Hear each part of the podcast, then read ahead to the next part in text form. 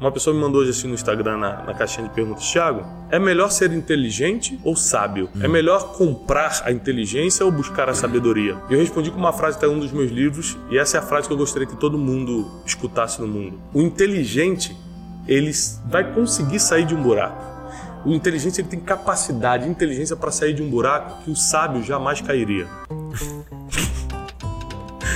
Eu acho que as pessoas precisam entender isso para poder. Eu não estava esperando esse final, é. cara. que o sábio jamais. Jamais cairia. Então acho que isso aí salva a vida de muita gente, cara. Sabedoria, segundo a Bíblia, Provérbios capítulo 4, versículo 7, é a coisa principal. Quem tem sabedoria sabe decidir, sabe com quem vai andar e não cai nas armadilhas da vida.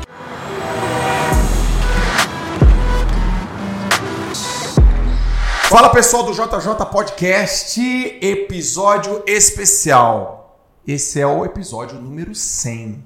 Já sentei 100 vezes aqui. Não sentei com 100 pessoas, sentei com mais pessoas, mas sentei 100 vezes na cadeira do aluno para aprender, para perguntar humildemente, é, copo vazio, para realmente encontrar melhores formas de tomar decisões, porque as decisões elas mudam o nosso futuro, o nosso destino. E eu estou aqui com uma pessoa especial. Primeiro porque meu amigo, eu gosto demais dele. Segundo, porque eu admiro. Né? Admiro muito o seu trabalho, o trabalho dele. Admiro o jeito que ele lida com a família dele. Amo a família dele também. É, essa pessoa também já se demonstrou várias vezes minha amiga, contribuindo comigo, me dando conselhos. Sempre esteve à disposição generosamente para participar de tudo que eu pedi para ele. Nunca me disse não para absolutamente nada. Uma pessoa que frequenta minha casa, eu frequento a casa dessa pessoa também. Vocês gostam. É, e ela é especialista em pessoas.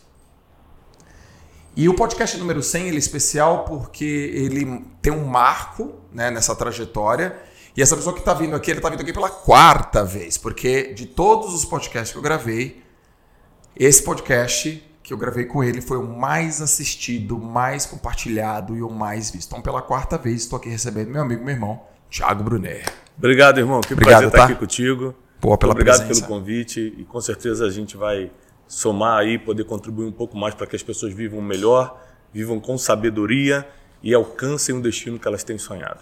Massa demais. A gente vai bater um papo muito legal. Antes, ó, você está aí no YouTube, você tem que se inscrever no canal e ativa a notificação do sininho, porque você recebe em primeira mão quando que saiu o podcast, rapidinho, uma notificação no teu celular. Então se inscreve no canal se você ainda não é inscrito e ativa o sininho também. Bruno, tem um tempão que a gente não grava. É, o, podcast que, o podcast que foi mais assistido foi o podcast de 2021. Foi em abril uhum. de 2021. Então tem quase dois anos. Quase, quase dois anos. E, e foi, porra, animal. O podcast foi animal. O que, que você aprendeu no último ano? Quais foram as coisas que você descobriu Cara, ou mudou de opinião? Em um ano a gente aprende muita coisa. Por exemplo, do nosso último podcast até Agora minha vida já mudou muito. Sim. Uma coisa que eu lembro que a gente falou naquele podcast é, é, de uma vez que a minha mãe me ligou no meio da, de uma reunião e eu atendi. Eu lembro. E entre esse podcast e esse, minha mãe faleceu. Eu lembro. Então, você vê que as coisas mudam muito. Eu aprendi a lidar com a dor de forma diferente nesses últimos tempos. Eu entendi muito sobre o propósito da dor. Cara, toda dor tem um propósito. Uhum. A gente pode até sofrer com a dor, porque o ser humano às vezes não está preparado, não está treinado para lidar com a dor. Eu entendo, eu não julgo. Mas só que toda dor tem um propósito. E quanto mais você foi é, bombardeado por dores na vida, mais chance Deus te deu para se levantar na verdade. Porque as pessoas só escutam quem venceu muitas dores. Ninguém escuta o filhinho de papai que só viveu na boa. Para para pensar nisso. Todo mundo quer saber das tuas superações. Você venceu o que na vida? Sim. A tua autoridade vem pelas dores que você venceu. Sim. Então, a gente pode até interpretar como sofrimento, mas o que você chama de sofrimento, Deus chama de treinamento. Toda dor é um treinamento para você poder virar autoridade em alguma coisa. Então, eu entendi muito sobre a dor nesses últimos meses, nesse último ano. É, nesses últimos tempos também eu entendi, comecei a valorizar muito a saúde física, coisa que você fala muito porque chegou um tempo que eu estava trabalhando tanto que meu corpo começou a parar, minha mente começou a embaralhar. E, e também nessa. É mesmo? Embaralhar? É, é, no sentido de eu estar mais cansado mentalmente do que fisicamente. Sim. Eu ter dormido 7, 8 horas numa noite e acordar cansado. Sim. É a mente. Sim. E, e também eu escutei uma coisa do médico que cuidou da última semana da minha mãe, Ele falou o seguinte: se ela tivesse cuidado um pouco mais da saúde, eu acho que ela saía dessa. Aquilo ali mudou muito minha vida, porque é, é, minha mãe fazia coisas do tipo: ela tinha glicose alta, mas comia doce escondido da gente. Entendi. Então, ela tentava manter a saúde, mas dava um jeitinho, sabe? Ela dava um jeitinho de, de fazer o que, o que ela queria. E aí eu decidi, aos 40 anos de idade, é, na época, né, vou fazer 42 amanhã, né? É, então que já legal. tem dois anos. Que aí, legal. É, aos 40 anos de idade eu decidi que eu ia cuidar da minha saúde para, se for a vontade de Deus, eu viver no máximo que Ele me permita. Uhum. Eu não quero partir dessa terra porque eu me descuidei. Eu vou partir quando Ele quiser. Então, a minha parte eu vou fazer. Comecei a me alimentar melhor, comecei a fazer exercício físico. É, comecei, isso me trouxe muito mais disciplina. Em as outras áreas? Em, lógico. Em todas. As, as pessoas não têm ideia de como você se disciplinar numa coisa pode trazer disciplina em todas as outras áreas. É, comecei a. Meu humor mudou muito para melhor. A disposição de fazer as coisas. É, a autoestima muda, então você consegue se expressar melhor em algumas situações. É, eu acredito que lidar com a dor e a importância da gente cuidar do corpo, porque uma coisa que você sabe que a minha formação é teologia, então eu sempre recorro ao que eu, ao que eu conheço. É, o corpo na Bíblia ele não tem uma função muito poderosa. Ele simplesmente é, é o transporte da alma. Uhum. A alma na Bíblia que são nossos sentimentos, nossas emoções, nosso intelecto, nossas memórias, é muito mais importante que o corpo. Então, houve uma tendência religiosa a não colocar foco no corpo, porque afinal de contas a alma é mais importante e realmente é. Só que quando a gente tem a, a, a, a interpretação, quando a gente tem essa luz de que o que, que adianta a alma estar alimentada e o corpo deficiente? Se o corpo é o transporte da alma. Uhum. Então, eu fiquei muito mais atento à saúde física quando eu também entendi. Se eu quero que a minha alma ajude mais pessoas, ou seja, eu preciso dar vida a ela, e o que dá vida à alma é o corpo. Sim. Então eu comecei a cuidar mais do corpo também. Ô, Brunet, tô vendo que você tá magrinho, bonitão aí. Quantos quilos você perdeu? 11. Caraca, eu vou te deixar mais bonito.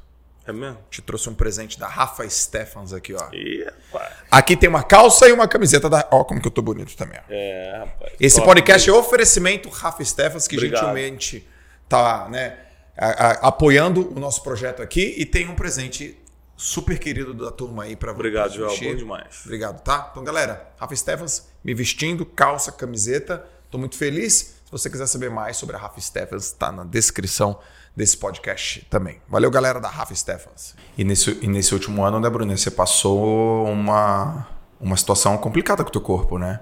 Eu um dia. Eu não sei nem exatamente onde eu tava e eu vi uma foto tua no, no Instagram. Foi, foi traumático aquilo, cara. O que, que aconteceu ali, cara? É, eu, tive, eu nunca tinha tido problema de saúde na minha vida, né? Eu tive dois tá. recentemente. Um foi um, uma crise de rins, que depois a gente veio descobrir que a, a, o provável fator foi emocional, porque foi logo depois da morte da minha mãe. E isso me trouxe uma crise de rins muito séria. Eu tive que operar duas vezes na mesma semana. Eu nunca tinha tomado anestesia geral na vida, para nada. Eu nunca tinha dormido no hospital. Sim. Em 40 anos de idade. Eu ia no hospital para fazer exame normal só. Sim. Fui, cara, tive que ficar internado, tomar anestesia geral, operar duas vezes na mesma semana, ficar com catéter. Foi uma coisa assim bem traumática para mim. Passou um tempo eu comecei a, a, cuidar da saúde. Falei, não, vou cuidar da saúde. Comecei a treinar, treinar, treinar. Um dia treinando, eu comecei a sentir um mal-estar. Senti que o coração acelerou e não voltava ao normal. Comecei a suar frio. Aí fui, corri para casa, estava na academia, corri para casa. Tentei segurar, deitar para ver o que, que era, não melhorava. Quando eu fui para o hospital, era, foi uma arritmia cardíaca aguda. Hum. Meu coração ele saiu do ritmo e não queria mais voltar para o ritmo. Sim. E eu fiquei 10 horas em arritmia. Os médicos já estavam assustadíssimos, já tinham tentado de tudo que é medicação na veia, estavam partindo para cardioreversão, que é aquele tuf, aquele choque no, no, peito, ou uma operação. E aí eu lembro de era a madrugada toda eles tentando reverter isso, eu ficava assim, eu só, eu só tenho 41 anos, vocês não podem me operar o coração. Eu ficava tentando argumentar, uhum. tava com sono, tava cansado, tava cheio de remédio. falei, como é que vocês vão me operar o coração? Eu só tenho 41 anos. E, e ali foi um, um, um acidente, não teve muita explicação, a não ser, é claro, eu tive que parar, estava tomando pré-treino, que acelera muito, cafeína, Sim. aí cortei isso. Mas ali eu refleti muito sobre a vida, Joel. Sim. Se eu tivesse partido ali, eu teria cumprido meu propósito. Se eu tivesse partido ali, meus filhos estavam sendo preparados para viver sem mim. Depois desse fato, eu comecei a preparar meus filhos para a vida, assim. Eu sempre ensinei meus filhos sobre Sim. tudo, mas nunca preparei para a vida como eu estou preparando agora depois desse caso. Sim. É, sabe, deles se amadurecerem, deles tomarem boas decisões. É, então, assim, tem uma, um versículo em Eclesiastes, que é um livro de Salomão, na Bíblia, que diz o seguinte: é melhor o dia do enterro do que o dia do nascimento. Porque no dia do luto, você conhece o fim de todos os homens. Uhum. E é, há poucas semanas atrás, duas semanas atrás, a gente teve mais uma perda na família também. Foi a minha sogra, uhum. minha, a mãe da Janine, e foi muito difícil para a gente, porque minha sogra era muito presente, cuidava das crianças, era uma super vó e tal. E perdemos por um câncer. Ela lutou muito, mas é, é, essa doença é inexplicável, cara, uhum. que faz no corpo do ser humano. E no dia do enterro, eu, eu parei para pensar nisso. Quem, quem pegou ônibus, quem pegou avião veio de outra cidade. Quem parou sua vida para vir aqui num momento de, de dor.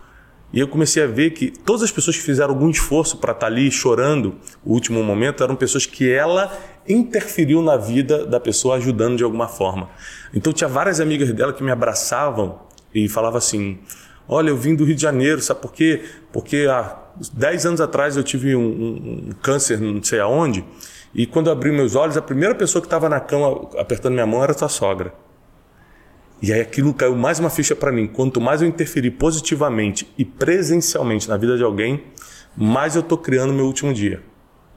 O meu último dia depende muito do que eu estou fazendo hoje com as pessoas, presencialmente. Caracas. Então eu mudei muito a forma de lidar com as pessoas em termos de interferências presenciais. Então hoje, em vez de quando falar, fala Joel, eu prefiro te abraçar, chega aqui, Joel.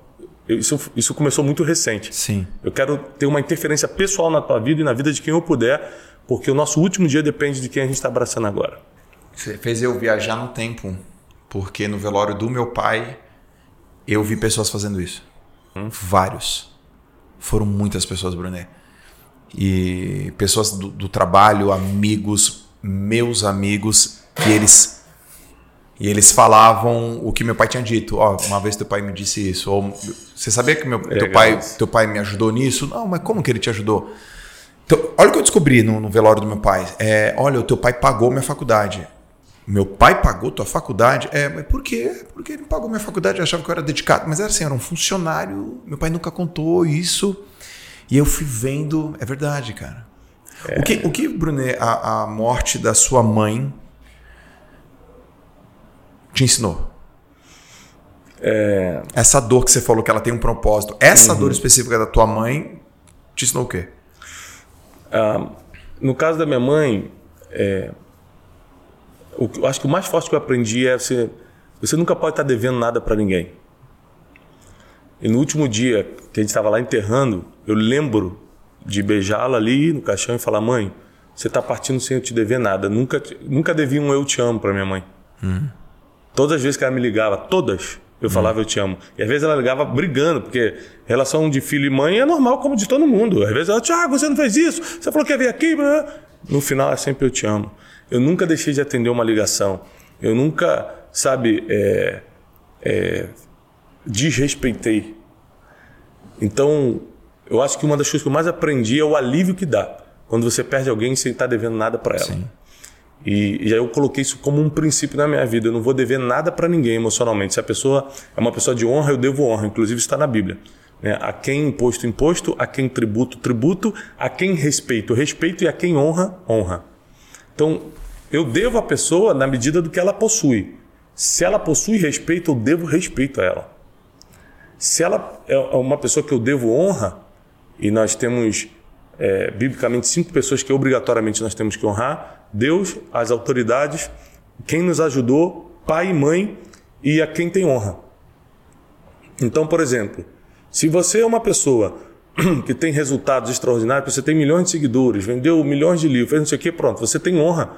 Então, mesmo que eu não goste de você, biblicamente Sim, eu te devo honra. sim. Se você passa por mim, eu falo, ô Joel, Sim. eu tenho que te tratar daqui para aí. Sim. Porque você tem honra. Então, biblicamente é assim que funciona. Deus. Então, tem gente.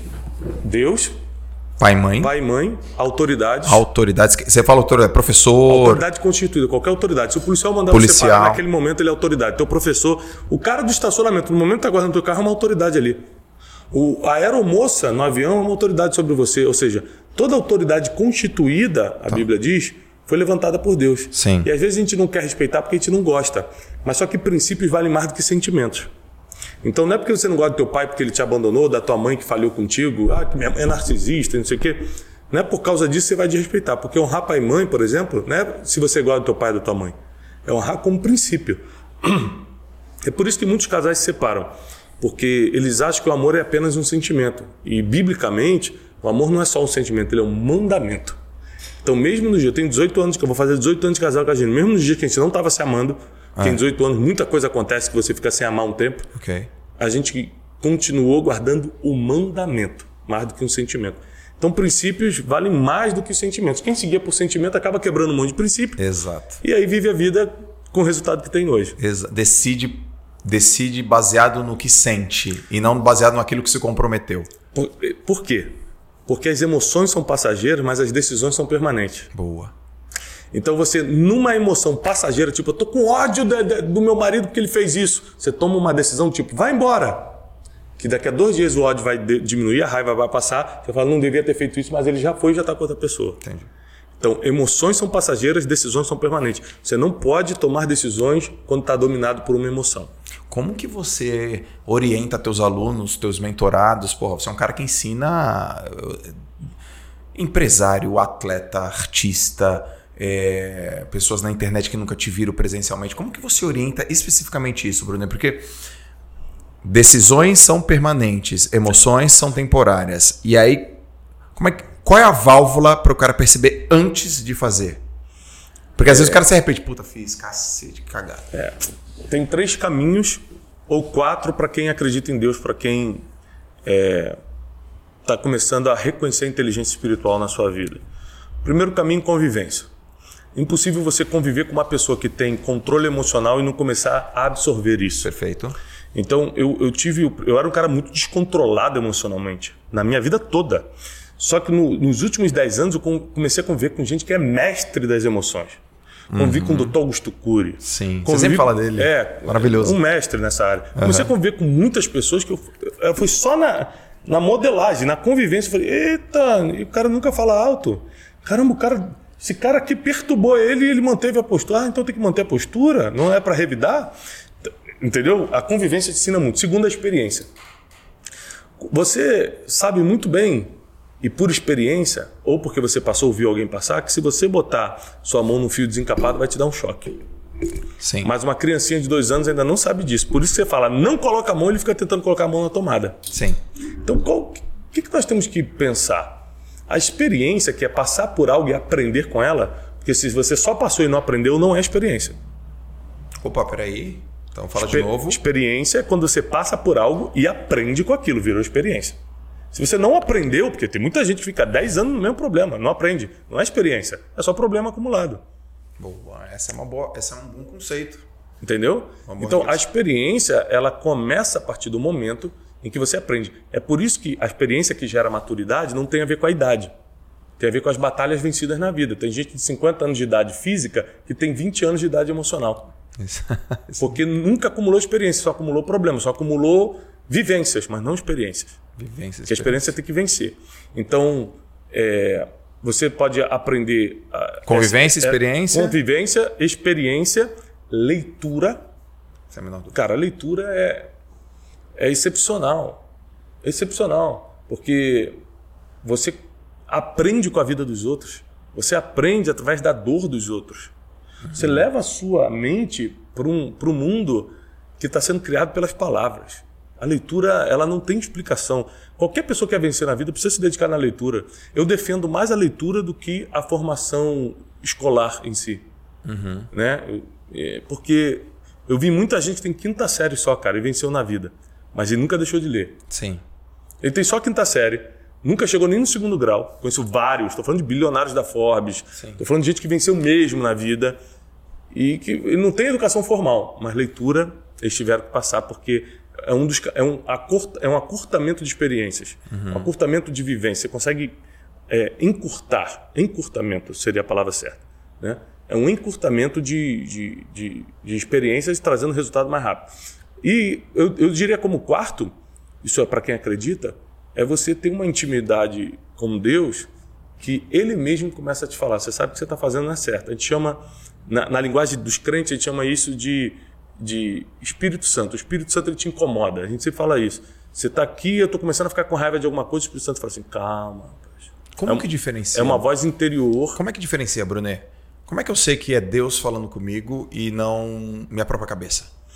É, tem várias formas. Primeira, e que é o maior filtro que existe, é a Bíblia. Deus nunca vai falar algo que já não esteja escrito.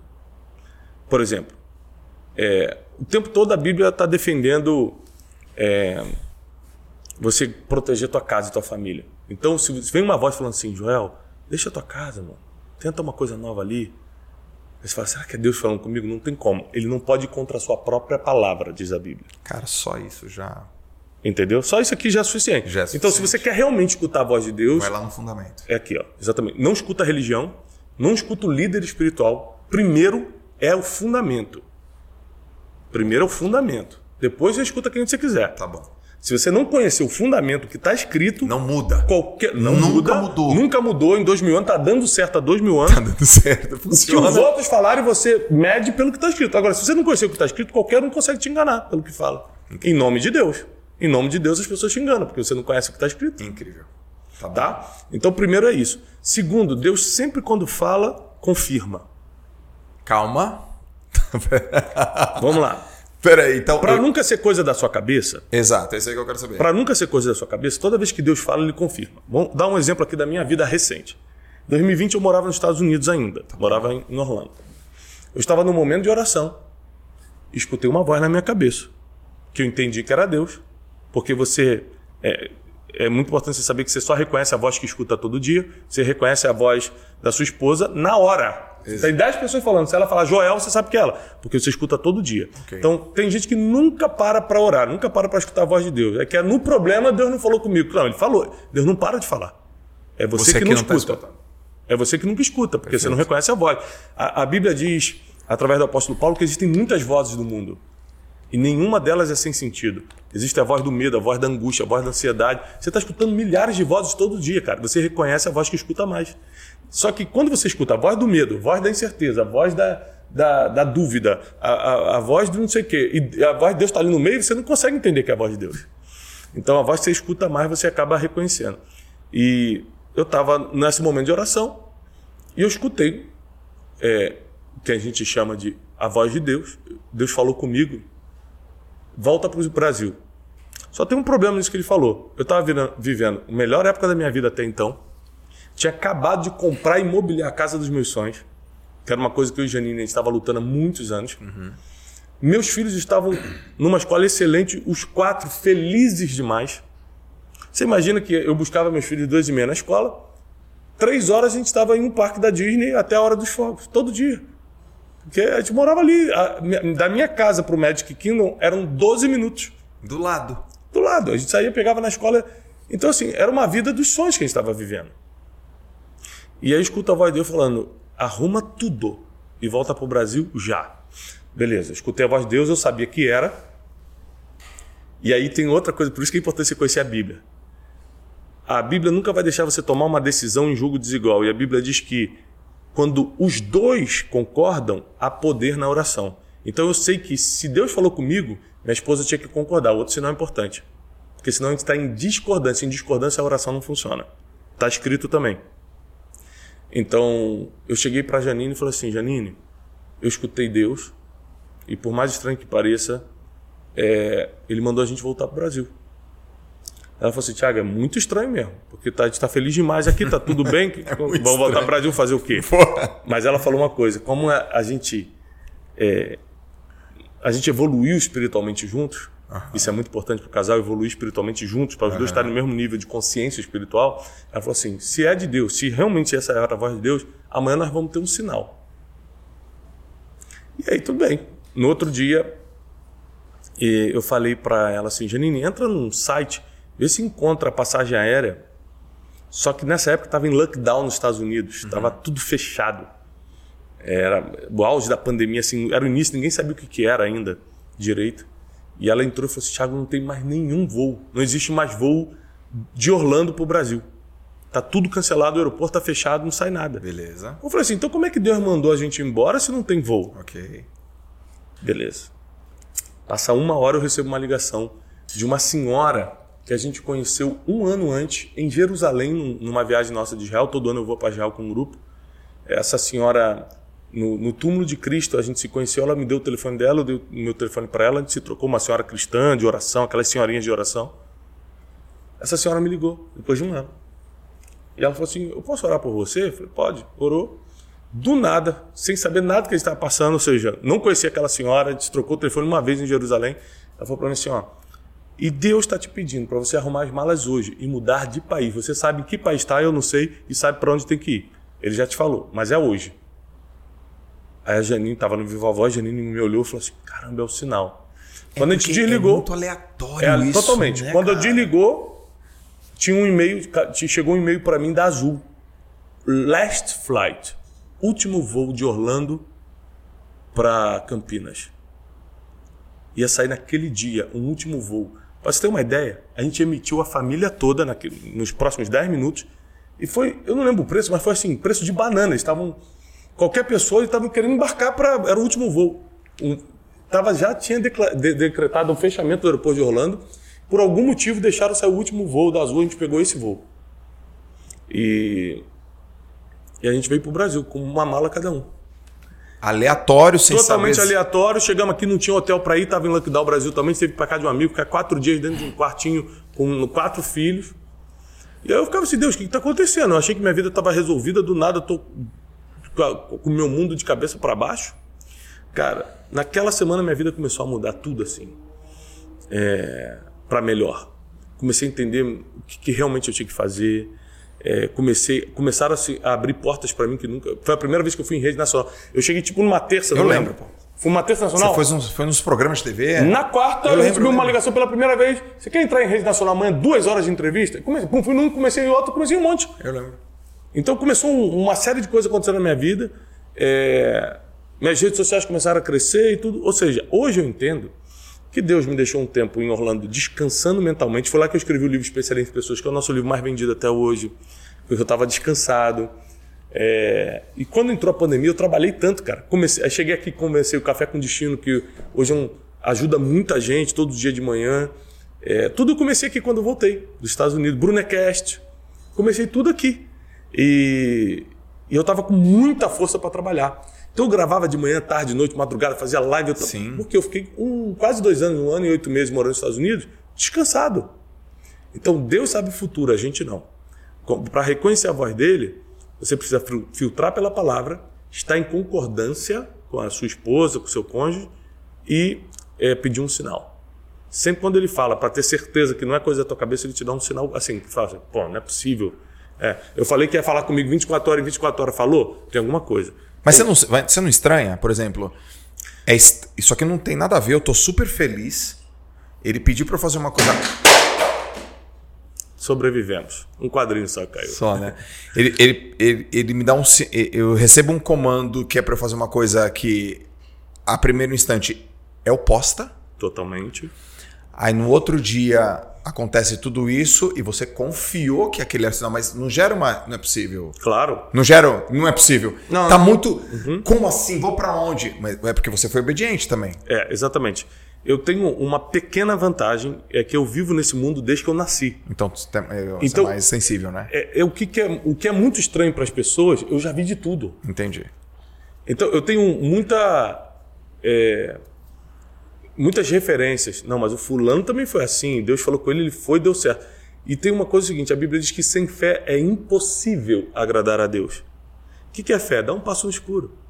Fé é a certeza das coisas que você ainda não vê. Então, tipo assim, eu não vi o que, eu vim fazer no Brasil, era totalmente escuro para mim, o que eu vou fazer lá e tudo. Mas eu teve a confirmação, foi Deus, então ele sabe, ele conhece meu futuro. Eu lembro que eu pensei o seguinte: eu não sei nem se eu vou estar vivo amanhã. Ele sabe até o dia que eu vou partir, então eu vou confiar em quem já viu o meu futuro. Entendi. E peguei e fiz, cara, foi a melhor decisão da história da minha vida. E, e até financeiramente, cara, eu nunca falei isso em público, porque o que acontece? É, eu, eu tive uma virada financeira muito importante nesse período, porque a gente financiou a casa dos nossos sonhos lá. Que era muito acima do que a gente podia sonhar e ter, mas financiamos, conseguimos aprovar o financiamento financiando. O que aconteceu? Quando entrou a pandemia, eu voltei para o Brasil, tudo nos Estados Unidos quase que dobrou de valor. Mano, uma casa que estava financiada a, a um real estava valendo dois e meio. Uau. Eu, para ser uma ideia, quando a gente Caraca. anunciou a casa, a gente vendeu em uma, duas horas que estava anunciada. Então, eu pude quitar o financiamento e ter um e meio a mais do que eu nem sonhava, nem sabia que esse dinheiro existia para mim. E aí teve uma outra coisa. Quando eu comprei, o dólar estava três e pouco. Quando eu vendi, por causa da pandemia, subiu o dólar, estava cinco e pouco. Então, foi uma série de vantagens que aconteceu, de valores que eu não estava esperando. Sim. E aí tudo isso eu peguei, investi no meu propósito e, e, as coisas começaram a acontecer de uma forma. Então Deus sabe de tudo, até a hora de colocar dinheiro no teu bolso, de multiplicar, você só tem que obedecer. É, na Bíblia de Gênesis Apocalipse, tudo que aconteceu de milagre exigiu obediência através da fé. É, as pessoas têm que obedecer. Né? E hoje em dia está na moda falar de Deus que as pessoas esquecem. Essa modinha vai acabar rapidinho porque as pessoas esquecem que Deus não é bagunça, não. Deus é o que está escrito aqui. Ó. Uhum. Deus não é o que está na tua cabeça, não, pessoal. Você pode falar de Deus, você pode achar bonito, não tem problema nenhum, tá? Só que Deus não é o que você acha, Deus é o que está escrito. E da mesma forma que ele é um Deus bondoso, da mesma forma que ele é um Deus que abre portas, ele tem padrões que você precisa seguir. E você não pode, por exemplo, a Bíblia diz que você não pode falar que é filho de Deus se você não perdoa teu inimigo. E aí? Então você não pode falar, todo mundo é filho de Deus. Não, não, não. Filho de Deus tem vários padrões para ser filho de Deus. Perdoar quem te feriu, orar por quem te persegue, ajudar as pessoas sentindo o que elas estão passando, é, a Bíblia diz: aqueles que escutam a voz do Espírito são filhos de Deus. Escutar a voz do Espírito, ou seja, no momento de decisão, saber que é Deus falando contigo. Então tem muitas exigências. Eu vejo hoje o pessoal falando todo mundo de Deus, está todo mundo apaixonado. Ah, que legal, Deus. Deus ele não é a cereja de um bolo, não. Hum. Ah, agora faltou, agora estou bem financeiramente, não sei o que. Agora para dar aquela paz final, Deus. Deus não é esse toque final, não. Deus é tudo. Ele é criador. Ele é o que maneja todas as coisas. É, se você não vê-lo dessa forma, eu te dou uma, uma, um conselho: melhor não, não se aproximar. Porque tem um versículo na Bíblia muito assustador que diz: Porque você não é quente e nem frio, porque você é morno, eu vomitar-te-ei da minha boca. É. é Jesus falando. O que isso quer dizer? Porque você não é quente, ou seja, conhece a palavra e pratica. E nem frio, ou seja, não estou nem aí para a Bíblia. Porque você é amor, não, Deus é tão bonito, eu não vou, não vou fazer tudo que está escrito, não, porque não tem sim, nada a ver, né, sim. né, gente? Porque, mas, mas, eu gosto. Porque você é morno, vai ser vomitado da boca. Então, isso é o maior alerta que eu posso fazer. É, Deus fala contigo, Deus é misericordioso, Deus perdoa pecados, Deus traça teu futuro, é, Ele te ama de verdade, mas com ele a Bíblia diz que Deus não se deixa escarnecer. Então você tem que levar muito a sério quando for pensar em levar uma vida com Deus. Cara, é sempre muito bom falar contigo, tá louco. Eu tenho uma pergunta muito pessoal, eu, eu, eu gostaria de fazer ela só eu, entre eu e você, mas eu vou fazer ela aqui. É e essa é uma pergunta que tem três partes. Né? É a mesma pergunta que tem três partes, porque são três momentos que eu tive contigo. Mas eu, eu vou separando. Você é um cara de multidão. E eu, eu imagino a quantidade de relatos que você recebe: depressão, morte, suicídio, traição muito. e assim por diante. Muito. E você é um cara de multidão e você só cresce. Você continua crescendo exponencial. Você é um cara de impactar, imagino nas suas redes somadas, deve impactar umas 50, 80 milhões de pessoas é, mensalmente, né? Porque tem aquelas que seguem e aquelas que não nos seguem. Uhum. E as pessoas olham para você, choram na sua frente e te dão um relato. Como que você se protege ou você absorve um problema, você absorve o problema das outras pessoas essa é a palavra certa? Uhum. Como que aquilo que chega em você, você consegue devolver uma coisa positiva, aquilo você não carrega ou você carrega. Eu estou te fazendo essa pergunta porque com a tua resposta eu tenho uma hipótese, mas aí ela é só baseada na tua, na tua resposta. Então, assim, como que você lida com multidão que te traz um monte de problema, muito problema e deposita muitas das vezes a esperança em você? É, cara, essa é a importância de ser espiritualizado, de você conhecer o que está escrito, conhecer a sabedoria milenar que eu chamo, que é a Bíblia. Primeiro, vamos falar por um lado que você não abordou, mas é importante abordar. E as pessoas que elogiam todo dia, como é que fica teu ego? Porque não é só que traz problema, não.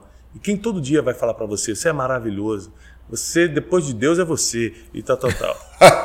então, é que a gente recebe essas coisas muito legais, mas também a gente recebe muitos problemas. Cara. Como é que administra os dois? De não se envolver com um problema a ponto de entrar numa depressão junto com a pessoa, de não perder o sono junto com a pessoa, e como é que administra o ego com isso aqui? Falando primeiro dos elogios. Deus não divide a glória dele com ninguém. Quando você conhece a Bíblia, Beleza. fica relativamente fácil você lidar com isso aqui. Rapaz, se tem uma coisa que derruba o ser humano, é o orgulho, a altivez é, orgulho, altivez e. É, é um sinônimo. Orgulho, altivez. Sinônimo de orgulho. Tem mais um nome. Orgulho, altivez. Vamos botar aqui prepotência. Tá não, é, não é bem isso, mas tá. tem um sinônimo disso. Então, quando você acha que o que está acontecendo é por causa de você, pô, tanta gente fala melhor do que eu. Tanta gente é mais bonito que eu. Tanta gente tem mais formação acadêmica que eu. Quanta gente treinou mais do que eu. Eu vou achar que o sucesso que está acontecendo é por causa de mim? Cara, sete anos atrás eu não sabia o que ia comer, pô. Eu repeti duas vezes na escola, eu vim do subúrbio do Rio de Janeiro. Por eu saber exatamente de onde Deus me tirou, hum. eu nunca na minha vida achei isso está acontecendo por causa de mim. Tá bom. Até porque eu sei que Deus não divide a glória dele com ninguém, cara. O dia que eu achar que. Porque tudo que está acontecendo na minha vida, Joel, é a graça de Deus. Fiz minha parte, me preparei, ando com pessoas melhores que eu, leio pra caramba. Claro que eu faço a minha parte. Porque a Bíblia diz que a fé sem obras é morta. Se você só tiver fé e não tiver obras, ou seja, não tiver atitude, vai ficar a mesma coisa. Uhum. Cara, tá tudo escrito. É só seguir.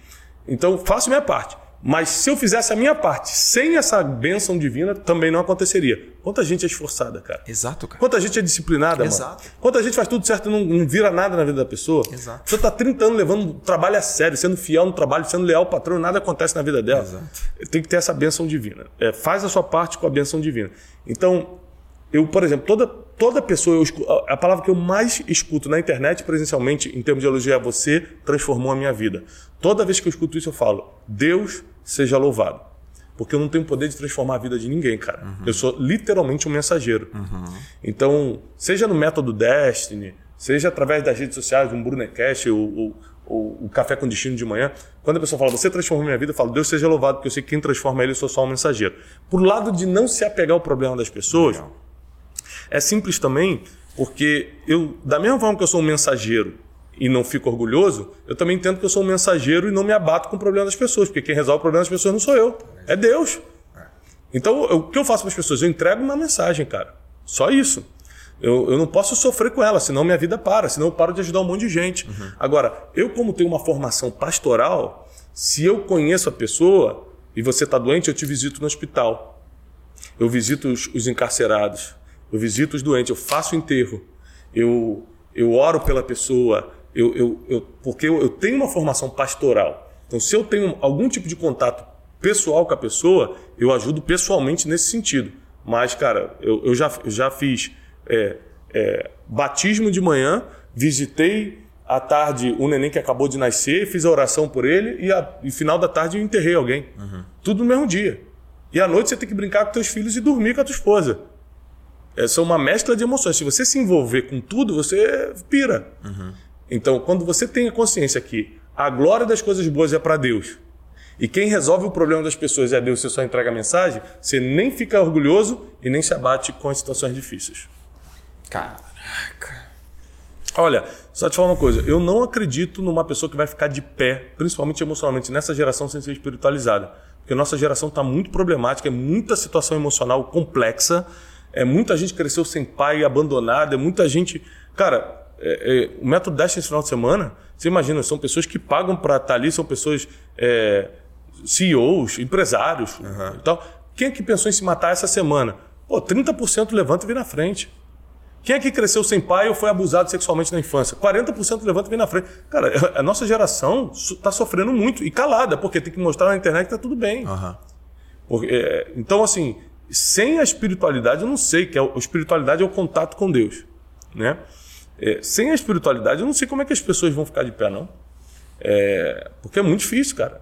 Você imagina que eu tive uma boa criação dos meus pais, tenho uma boa situação financeira, tenho bons amigos, tenho uma família linda e, cara, já passei por situações emocionais recentes que eu pensei em desistir de tudo. Aí eu falo assim: peraí, gente, se eu tenho tudo isso e tenho Deus do meu lado, tenho tudo e estou pensando em desistir, onde é que vão comparecer as pessoas que não têm família estruturada, não têm dinheiro para comer amanhã, que não tem fé, que não tem. Como é que essas pessoas estão sobrevivendo? Se eu estou aqui nesse estado pensando em desistir. Então, meu compromisso com essa geração é ajudá-los através da única coisa que dá certo, está dando certo há mais de dois mil anos: a palavra. Com isso, eu uso muitas estratégias. Por exemplo, eu uso a minha profissão como mentor, como professor de vida, como escritor, para além de executar minha profissão, quando eu estou lá no Método Destiny ou quando eu estou nas minhas mentorias, eu também entregar algo do que eu acredito. Algo do que eu sei que realmente vai levar a pessoa para um outro nível. E eu faço isso com muito temor a Deus, porque nós não podemos jamais esquecer que o que realmente melhora a vida das pessoas, por mais que o que você fale, o que o fulano fale, o que o ciclano que eu fale, ajuda, o que transforma mesmo é quando Deus coloca a palavra na tua boca. Você pode ver que as coisas que você fez mais marcantes na vida de alguém, você nem lembra bem como é que aquilo surgiu na tua mente para você falar. O Espírito Santo vai e coloca. Fala, João, ajuda essas pessoas aqui, é. vai, blum. Aí você manda um negócio que muda a vida das pessoas, é, é Deus, você é só um instrumento. E cara, o mais bonito de tudo isso é que quando você percebe que é só um instrumento, você ganha durabilidade.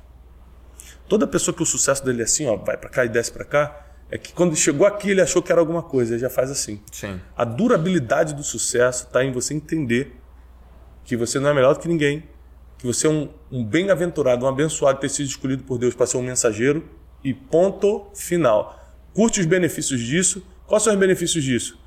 Sentido de vida, você sabe que está ajudando as pessoas, conforto para sua família, porque você leva uma vida financeira, mesmo que não quisesse, as pessoas fazem questão de que você viva melhor que você salvou tanto, ajudou tanto a vida delas, mudou tanta realidade delas, que se você não cobrasse por nada, elas iam te dar o que na Bíblia chama de oferta. Quantas pessoas me param na rua, irmão? Bota aqui, um bolo de ouro, eu falo assim, Tiago, obrigado, nunca vi a pessoa na vida. Mil reais, por exemplo. Obrigado. O que, que é isso? É uma oferta, cara. Você mudou minha vida. Por acaso, acabei de sair aqui do banco esse dinheiro, eu ia fazer não sei o quê, mas quando eu te vi, Tá aqui, ó. Isso já aconteceu centenas de vezes na minha vida. É centenas de vezes eu estou num restaurante com a Janine, peço a conta pro garçom, garçom, o casal da mesa já pagou, pediu só para agradecer, porque você deu uma palavra no YouTube que mudou a vida deles, a esposa voltou para casa por causa disso. Centenas de vezes. Caramba. Então, mesmo que você não queira, a prosperidade ela persegue quem é mensageiro e entrega a mensagem. Que realmente cumpre esse propósito. Quem começa a achar que é o dono da mensagem, aí, irmão, começa a complicar a vida. Então, não é fácil essa questão de você separar o ego e o orgulho e também o sofrimento das pessoas, mas é possível quando você é espiritualizado. Eu te perguntei isso porque é, um dia eu estava na sua casa e você falou uma coisa que você falou tinha um grupo de pessoas na sua casa, uhum. eu era um deles. Uhum. Era um grupo pequeno, devíamos estar em seis pessoas ali. E você falou uma coisa que me tocou e fiquei reflexivo naquilo que você falou assim, Joel, por que, que você acha que você é tão grande? Não sei quem, por que, que você acha que está crescendo pra caramba?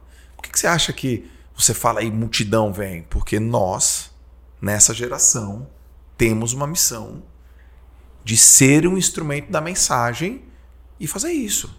Né? né? Aquilo ficou. Guarda. Isso deve ter um ano e meio. Eu não paro de crescer, você não para de crescer. As pessoas que estavam na sua casa não param de crescer. Uhum. E eu fico me perguntando, por que, que eu cresço e aquele não? O que, que eu tenho de diferente? Eu não tenho, eu sou diferente. Então eu vou perguntar para o Bruno se, se é uma coisa que eu tenho uma hipótese. Eu tenho uma hipótese. Que as pessoas que vêm crescendo, contribuindo com as pessoas, elas estão crescendo porque elas não absorvem os problemas das pessoas eu escuto, eu tenho uma compaixão eu boto atenção, mas eu não absorvo. Eu não absorvo. Eu não, eu não pego aquilo e. Eu não absorvo. Eu acredito que pelo fato de eu devolver com, com, com nutrição, eu nutro, e aí eu, eu saio daquilo e desligo, eu acho que. Aí é Deus. Com certeza, óbvio. Deus fala, então recebe mais. Você está pronto para receber mais. Porque só uma pessoa que é capaz de receber uma multidão, não absorver, ela é capaz de receber mais ainda. E eu comecei a olhar os nossos amigos e eu falei, pô, esse aqui também não absorve não, cara. Puta, eu acho, será que o Bruno absorve? Você falou, não. Mas é que você, me deu uma visão de, dos extremos, né? Tanto pro positivo, tanto pro negativo. E eu não. Eu não, eu não absorvo. Eu não, eu não sei se eu estou sendo claro para você. Sim, sim. Mas dentro da minha mente eu estou claro com o que, eu estou explicando. É, e, e, também, levando para o outro lado, a Bíblia diz que Deus abate o orgulhoso, mas dá graça ao humilde. Então, todo mundo que, por causa. Tá, não para de crescer e tal, começa a achar que é alguém, está atraindo uma queda para sua vida. Mas todo mundo que entende que está só entregando uma mensagem, Deus dá mais graça. O que é graça? Uma simpatia divina que as pessoas olham para você, gostei do Joel, vou seguir ele. Só viu um vídeo, cara. E vou comprar o curso dele. Só, só, só assistiu três vídeos e já está comprando o teu curso. Pô, pô, a vida toda não comprou curso de ninguém, compra o teu. Por quê? Porque Deus deu graça a você. Uhum. Então, e Deus só dá graça aos humildes. Então, é muito importante é, que a gente mantenha a nossa motivação correta. O que eu acho que muita gente também não cresce não é só porque absorve o problema, que a motivação nunca foi boa. A motivação era só o dinheiro, era só o sucesso, era é impossível você ajudar as pessoas e não ter dinheiro e sucesso, cara. Elas te dão isso. Impossível. É impossível, entendeu? Só que quando você faz pelo dinheiro e pelo sucesso, você não ajuda as pessoas. entendeu? Você disfarça. Você cria um personagem. E, cara, eu acho que aqui é o que a gente precisa falar. Quem não é de verdade tem prazo de validade. Por exemplo, se eu falasse sobre alta performance, eu seria de mentira. Eu, Thiago Brunet, tá falando de alta performance, seria de mentira. É porque eu vi você falando, falei, caraca, isso dá certo, olha lá, ele botou 10 mil pessoas na live, hein? Sim. Ih, olha lá, tem mil curtidas, e isso dá certo. Vou falar, eu começo a ler tudo sobre alta performance, vou falar bonito sobre alta performance, só que eu não sou da alta performance. Entendi. Eu não acordo 5 horas da manhã, estou na academia, nadando e fazendo tudo que você faz. Então, você é de verdade quando você fala o que você realmente é, quando você fala só o que tem autoridade para falar. O que você tem autoridade para falar? As coisas que você passou na vida e venceu. Então, quando eu falo de inteligência emocional, sem ser psicólogo, sem ter nenhuma formação é, é, acadêmica em inteligência emocional, eu sou uma das pessoas mais escutadas nessa área Exato. no nosso país. Quando eu falo, as pessoas param, sentam e. Por quê? Porque eu não tenho formação, mas eu tenho autoridade no assunto. Porque eu venci depressão, eu venci eu tive que perdoar muita gente que me feriu, que me enganou, que me traiu. Então, quando eu conto minhas experiências, eu passo autoridade. Então, quando eu falo só o que é verdade e sou de verdade, eu ganho durabilidade. Ou seja, eu corto o prazo de validade. Então, eu acho que muita gente começou na pandemia e depois desapareceu, porque eles começaram só montando um personagem em cima de algo que eles achavam legal. Mas se você falar só o que lê, só o que estuda, não convence as pessoas. Sim. O que convence é a autoridade de vida, é o que você passou e sobreviveu. As pessoas não são bobas, né, Brunet? Não, elas, elas podem cair no primeiro momento. É, as pessoas não Mas são bobas. depois é questão de tempo elas olharem e falar assim, não é isso. Né? Então, eu sempre procuro ser um cara com motivação correta, fazer pelas pessoas. É... Cara, quantas vezes? Cara, quantas vezes já aconteceu da gente fazer um evento para fazer um pitch no final? Ah um pitch de venda. Tinha fazer um evento para apresentar algum produto nosso do Instituto Destiny e no final fazer um pitch. Mas no meio que eu estava falando, começou a acontecer coisas tão extraordinárias e eu receber palavras que eu sabia que não estavam vindo de mim, as pessoas chorarem, que eu abri a mão. Você sabe como é difícil abrir mão, porque você já pagou pelo evento sozinho, pra, porque você estava dependendo do pitch até para cobrir aquele evento. Eu falei, cara, eu vou encarar essa, mas eu não vou ah, vender. Não Isso já aconteceu. Por quê? Porque eu senti que o que estava acontecendo ali não estava vindo de mim. Então eu falei, não vou aproveitar essa situação, não. Essa situação aqui é para que as pessoas sejam ajudadas. Se você tem motivação certa, no próximo você fatura 10 vezes mais. Sim. Porque aí é Deus do teu lado. É Deus respaldando a tua motivação. Então, é, cara, tem tanto assunto que emenda no outro, por exemplo. Para que, que a gente vai correr atrás de tanto dinheiro se depois de um certo dinheiro, eu sei disso porque eu estou entrevistando para o meu livro novo, os 10 maiores bilionários do país. Bi? Bi. E Qual o nome do livro? Ou vai ser? Ainda não tem um nome, mas vai ser sobre princípios milenários. Vai ser sobre é, alguns princípios bíblicos que qualquer pessoa, independentemente de religião ou sendo ateu, praticou para chegar onde chegou. E por Caraca, surpresa, Que livraço, É. cara. e para surpresa nossa, nós temos homens que não são religiosos, que não acreditam em Deus na lista Forbes, e eles cumpriram vários princípios bíblicos para chegarem lá, alguns sem perceber, sem saber que era um princípio bíblico. Então já entrevistei é, os maiores, aí faltam dois ou três, mas a maioria já, já sentei, e sentei por quatro horas, por cinco horas, não é sentar dez minutinhos não. Sim. sentar por horas assim é, para conversar para entender a mente do cara que- de tudo que ele fez o que está na Bíblia. E uma coisa que eu percebi é que tudo que dá certo na ciência nos negócios estava na Bíblia tudo Tudo que dá certo na ciência, nos ou nos negócios tá na Bíblia. está na Bíblia Esses, esses bilionários que têm princípios bíblicos, mesmo sendo ateus, eles é, tinham consciência disso no que você entrevistou? alguns outros não por exemplo é, a verdade é um princípio negociável na Bíblia Beleza. Tem empresário que não tinha consciência que isso era um, um- um mandamento, um princípio inegociável, e falou assim: cara, eu nunca menti para nenhum sócio, nunca menti para ninguém que era importante para mim por um motivo. Porque eu queria durar muito eu sabia que se eu mentisse um dia eu ia ser pego. Entendi. Eu escutei isso de um, de um deles, anotei. Então tá aqui, ó. Cara, não é religioso, não é nada, mas ele não só não mente para os outros, não quer dizer que ele nunca mentiu para ninguém. Quer dizer que nos negócios, nas coisas importantes, ele nunca mentiu. E, e o que, que ele recebeu de volta, cara? Ele também nunca passou por uma traição mentirosa. Porque a Bíblia diz que tudo que você planta, você colhe. Em, em- vida? Em Você acha vida. que as pessoas pagam as coisas aqui? Claro. Fez aqui, paga aqui? Claro, sem dúvida. Só que a maioria das coisas que as pessoas escolhem você não sabe, aí você acha que, não, que ela não recebeu. E também não vem na medida que você quer. Nós somos muito vingativos, Deus é diferente. Deus é misericordioso. Então o cara te fez mal, você quer que Deus mate ele. Deus às vezes não vai matar ele. Vai, vai fazer algo que o cara perceba que está colhendo aquilo, você mesmo nem sabe o que aconteceu, mas Deus não erra. Ele não sabe errar. Por exemplo, esse bilionário que. Esse bilionário que não acredita em Deus e assim por diante. Será Tem que, muitos, tá? será que o pai, o avô não acreditava e passou Com isso? certeza. Com certeza, né? Com certeza. Então talvez ele fale assim: olha, Ó, eu, eu não acredito, falar- tá? Mas eu fui ensinado esse- essa Eu- virtude aí. pra- você sabe que né, na entrevista eu fechei o acordo com eles que a gente não vai divulgar o nome de nenhum deles. Quem conhece a trajetória vai entender de quem eu estou falando, mas eu não vou divulgar o nome deles. Mas tem, tem pessoas que eu posso, por exemplo, São amigos, né? citar o nome que são meus amigos, eu sei Exato. que me liberam para isso, né? Mas, por exemplo, Semenzato, José Carlos Semenzato.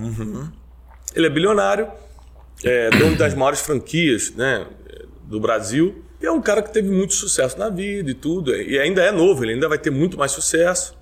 Né, as, as últimas aquisições dele, a gente teve, fez uma viagem junto agora para Miami, depois para Califórnia. A gente conversou muito. né, as, as últimas aquisições dele, ele comprou, por exemplo, a, a Oakberry, açaí. Vou falar valores fictícios que eu não lembro agora, mas tipo, por 30 milhões e vale 800 milhões agora.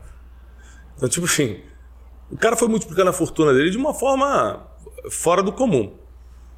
E aí, a gente, é, conversando, eu, eu perguntei para ele assim: rapaz, mas você não é religioso? Ele falou: não, Tá bom. não sou, mas. Mas então por que você pratica tantos princípios assim, cara? Desde a tua família até. Aí ele fala: ah, não, é porque meu pai era pastor. Pronto. Tá explicado. O meu pai era pastor, meu pai me ensinou tudo isso. Eu, eu segui outro caminho, mas tudo que eu faço eu aprendi com meu pai. Então, Tá explicado. Teu pai era o mensageiro. não tem jeito. Não tem jeito. Aí a Bíblia diz é que é importante, cara, que a bênção di- divina ela recai sobre até a quarta geração. O que teu bisavô fez, o teu filho tá, vai colher também. Ah, ela fala isso. Ele fala. Então, por exemplo, muita coisa. Meu avô, ele era pastor. E meu avô construía igrejas com dinheiro, saláriozinho que ele tinha como tenente da Marinha, cara. Meu, meu avô ajudou muita gente. Meu avô tal. Então, muita coisa que aconteceu na minha vida não foi só pelo que meu pai me ensinou, foi pelo que meu avô se plantou. Sim. Isso é bíblico, por isso que eu acredito. Eu não acredito em misticismo. Né? Eu não acredito em crendices, por exemplo. Mas o que está escrito eu tenho que acreditar. E a bênção recai sobre até a quarta geração. Então, por isso que tem que ter muito cuidado com o que a gente faz, porque a maldição também. Então, por isso que você às vezes vê o avô que era bêbado, o pai que era bêbado, o filho que era bêbado. A gente tem que ter muito cuidado com o que faz, não só por causa da nossa vida, mas por causa das nossas gerações. Só semeie coisas boas, sabe? Joga só sementes que valem a pena você colher depois. Qual que é o teu conhecimento de alguns autores, por exemplo, que são ateus? Por exemplo, Richard Dawkins, que escreveu lá uhum. Deus, um delírio, e vem na narrativa científica de pesquisa, e ele é um biólogo, então uhum. ele, ele, vem da linha é, evolucionista. Uhum. É, como que você encara? Você, você utiliza isso como só um novo approach, de uma nova abordagem? É, como é que é a tua relação com... Existe uma relação do Thiago Brunet com quem é ateu ou que, com quem é agnóstico? Isso serve para melhorar os teus argumentos? Como é que, como é, que é claro. é isso? É, uma coisa muito importante a gente não ter fé cega, né? A fé cega é aquela que você acredita porque teu pai mandou você acreditar e você acredita. Aí não. A, a fé ela precisa ser uma experiência, uma descoberta. Então, hoje, a fé que eu tenho em Deus não é porque eu sou a terceira geração de mensageiros da minha casa, da minha família. Não é porque meu pai me falou, não é porque eu fui à igreja e gostei.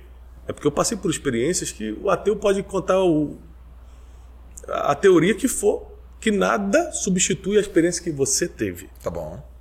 Então, é, no Natal do ano que eu estava quebrado, eu tive várias experiências com Deus, mas eu lembro dessa que veio na minha, na minha memória. A gente estava passando muita necessidade, oito anos atrás mais ou menos, muita necessidade. E a gente estava morando assim na entrada de uma comunidade carente lá no Rio de Janeiro, numa casinha alugada e eu e Janine, assim, a gente não tinha cortina, não tinha nada, a gente não sabia o que fazer. E a gente já tinha experimentado coisas boas. Esse é o problema, que quando você tá nisso a vida toda, você meio que acostuma. A gente tinha experimentado coisas boas, quebramos. Cara, fomos no menos, menos dois, né? nem zero. O fundo do poço. E além de toda a questão emocional, de muita gente acusando o processo, além de todo esse problema emocional, estava extremamente depressivo ainda tinha a questão que a gente não sabia o, que, o dia de amanhã. E aí eu acordei no dia 24 de dezembro, dia no Natal. A Janine tocou no meu ombro e falou assim: Tiago, ó, não tem. Acabou o papel higiênico e o gás. E ali, cara, foi a primeira vez que eu briguei com Deus. A Janine saiu do quarto eu comecei a chutar a porta, chutar a parede e falar: Deus não existe. Eu comecei a brigar com Deus e falar: Deus não existe. Uhum. Porque eu acreditei. Aí comecei a brigar com Deus. Eu falei, eu acreditei em você até hoje. Você está deixando eu passar por essa humilhação. A Bíblia diz, aí comecei a citar a Bíblia para Deus. Que você nunca viu um justo mendigar o pão. Eu não sei o que eu vou comer hoje no Natal. Acabou o papel higiênico, eu não tenho 10 reais para comprar. E aí, cara, comecei a. Quase quebrei meu pé de tanto que eu chutei parede, chutei porta. E aí. Eu desci e a Jenny falou assim: liga para alguém, tenta pedir ajuda para alguém. Eu falei: tô cansado dessa humilhação. Eu já pedi, semana passada pedi 50 reais pro meu pai para comer, vou pedir mais 50 hoje? Não. Vamos, vamos ser humilhados e é bom que a gente já sabe que Deus não existe. E aí, passou mais ou menos uma hora disso. Tocaram a campanha lá em casa, ninguém sabia onde a gente morava, porque a gente tinha mudado recentemente, porque foi na época da nossa quebra. Era uma tia da Janine que a gente não via há muitos anos. E ela falou: Oi, tudo bem? Desculpa vir aqui. Quem me deu o endereço de vocês foi a sua sogra. Faz tanto tempo que a gente não se vê. A Janine, sem graça, não tinha nem café para oferecer. Ah, tudo bem. Ela, ó, oh, não vou entrar não, que eu não vou demorar não. Tá? Mas há muito tempo que a gente não se via. Eu queria só dar um abraço a vocês. E como eu não sei o que vocês gostam, eu não comprei presente. Eu trouxe isso aqui. Ele levou 800 reais pra gente. Irmão, eu já tive Natal depois em casa maravilhosa que a gente tinha na Flórida, que não foi tão bom quanto esse, porque esse foi uma provisão divina. Foi quando eu passei o dia chorando, pedindo perdão a Deus. Me perdoa por duvidar, nunca mais vou duvidar. Uhum. Eu lembro até hoje, a gente foi no mercado, compramos o que a gente queria de ser de Natal. Comprei pela primeira vez aquele panetone que até hoje eu como. Hoje eu nem gosto tanto mais, mas porque foi naquele Natal eu comi. Eu falei, todo ano eu vou comer um panetone de uma marca que é é, que tem um chocolate em cima lá. E comprei esse panetone. A gente comprou assim algumas gramas de bacalhau e fez uma torta com muita batata e uns bacalhau em cima, assim, porque a gente queria que sobrasse o dinheiro pro resto da semana pra gente fazer o que tinha que fazer. E isso foi um dos melhores, se não foi o melhor Natal da nossa vida, por causa de a gente ver que Deus estava com a gente. E aí, depois da, da, dessa, Desse dia aí, eu comecei a usar minha fé de forma diferente. Eu comecei a acreditar em Deus de forma diferente. E aí que os resultados começaram a vir. Então eu acho que a fé não pode ser cega. Você tem que provar Deus. Ele tem que te provar que existe. Você não pode acreditar porque os outros falaram. Não tem problema você ler a Bíblia e falar: Isso aqui está estranho. Quero que Deus me prove que é isso aqui mesmo. Não tem problema nenhum, não. Ele vai te mostrar que ele mas ele Mas ele não acha um insulto? Vou até anotar uma coisa aqui, tá? Ele, conhece, ele, vai, achar, ele vai achar um insulto? Ele conhece as motivações do teu coração, Entendi. né? Entendi. Ele vai saber uma por que, pessoa, que você está pedindo isso. Uma, né? pessoa, é, uma pessoa inteligente, ela quer questionar, ela não quer afrontar. É diferente. Um ignorante afronta. O inteligente questiona. Assim, ó, isso aqui eu não estou entendendo. Por exemplo, vou te dar um exemplo simples da Bíblia. Eu li a Bíblia e tinha várias coisas que eu não entendia. Vou dar um exemplo.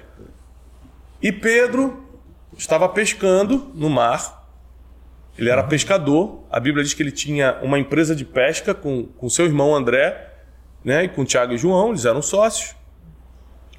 E Jesus passa do nada e fala assim: Vinde, me sigam, e eu vos farei pescador de homens. E a Bíblia diz: eles deixando o barco e sua, seus negócios seguiram Jesus. Falei: não, peraí, cara, isso é coisa de maluco. Peraí, Jesus passa pela primeira vez ali, fala: me sigam que agora vocês vão pescar homens e não mais peixes, e o cara segue? Não, isso não tem sentido.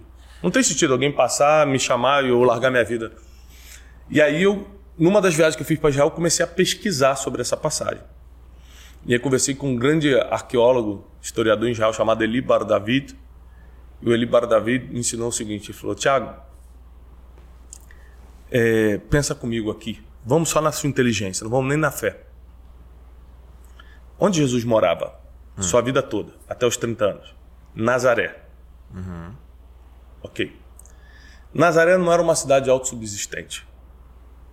Então, por ser a poucos quilômetros da Galileia, era uma cidade da Galileia, mas a poucos quilômetros do mar. Jesus, como era o chefe da família, porque José, seu pai, morreu na adolescência dele, segundo os teólogos, ele teve que assumir a casa, assumir a subsistência da casa, tanto que ele vira a profissão do seu pai, ele vira carpinteiro. Okay. Jesus trabalha na carpintaria provavelmente até os 30 anos de idade, quando ele começa o seu ministério. Quantas vezes Jesus tinha que descer na Galileia para comprar peixes? Pra, porque Nazaré não tinha comida, não era autossubsistente. Em toda a sua vida, quantas vezes você acha que ele comprou na mão de Pedro, Tiago, João, André? Se naquela época existiam três, quatro empresas de barco na época. Então Jesus negociou muitas vezes, durante muitos anos, com aqueles homens. E se você quer conhecer uma pessoa, já negocia com ela. Você só conhece uma pessoa quando lida com dinheiro, quando trata dinheiro com ela. Ali você conhece, fala, ah, conheci. Você pode ficar 10 anos amigo de um cara, até lidar com dinheiro. Quando é negócio, rapaz, 10 anos de amizade parece que vai embora. Brunet, sobre dinheiro. Qual que é o maior erro que as pessoas cometem ao interpretar dinheiro na Bíblia? Porque a Bíblia eu já vi você falando que a Bíblia cita muitas vezes o dinheiro. Muitas vezes. E o que, que você percebe, o que, que você tem visto que a, a turma tá, quando ela passa pelo, pelo, pelo assunto dinheiro na Bíblia, ela interpreta errado? Para o mendigo na rua agora e pergunta assim: você escolhe Deus ou o diabo? É 99% de gente responder o quê? Deus. Tá bom. Para um cara que não acredita em nada, Vai falar assim, cara, mas hoje você tem que escolher Deus ou o diabo. No mínimo por consciência, 99% vai responder Deus. Deus. É, as pessoas entre Deus e o diabo, eles não têm muita dúvida. Tá bom. Certo? Mas chega para um mendigo e fala assim: Deus ou 10 milhões de reais? Ok. Chega para um agnóstico, um, um, cara que não acredita em Deus, e fala assim: Deus ou um bi? Então, biblicamente, a gente tem que entender o seguinte: o diabo, Satanás, na Bíblia, ele não é inimigo de Deus. Ele é nosso adversário. Nosso pessoa. Adversário. Nosso Humano. seres, seres humanos. Ok. Ele é o meu e o seu, seres humanos.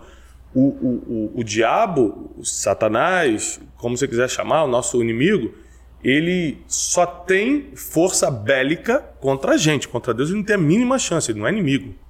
Ele é servo de Deus, ele pede permissão para Deus para as coisas. Quando ele tem que tocar em Jó, lá no livro de Jó, ele pede permissão. Deus, eu posso tocar em Jó, ele não toca em ninguém se Deus não deixar. Então ele não é inimigo de Deus, está bem claro na Bíblia. Quem é o inimigo de Deus? A Bíblia fala: você não vai poder servir a dois senhores. Tem dois. Ou você serve a Deus, ou você serve a Mamon, o senhor das riquezas, o amor ao dinheiro. A Bíblia diz que o amor ao dinheiro é a raiz de todos os males. Então o problema. Ah, o problema confunde que é o dinheiro. Né? Exatamente. Né? O problema da Bíblia nunca foi o dinheiro. O problema contra Deus nunca foi dinheiro, sempre o amor ao dinheiro. Porque a Bíblia diz: dificilmente um rico entrará no reino dos céus.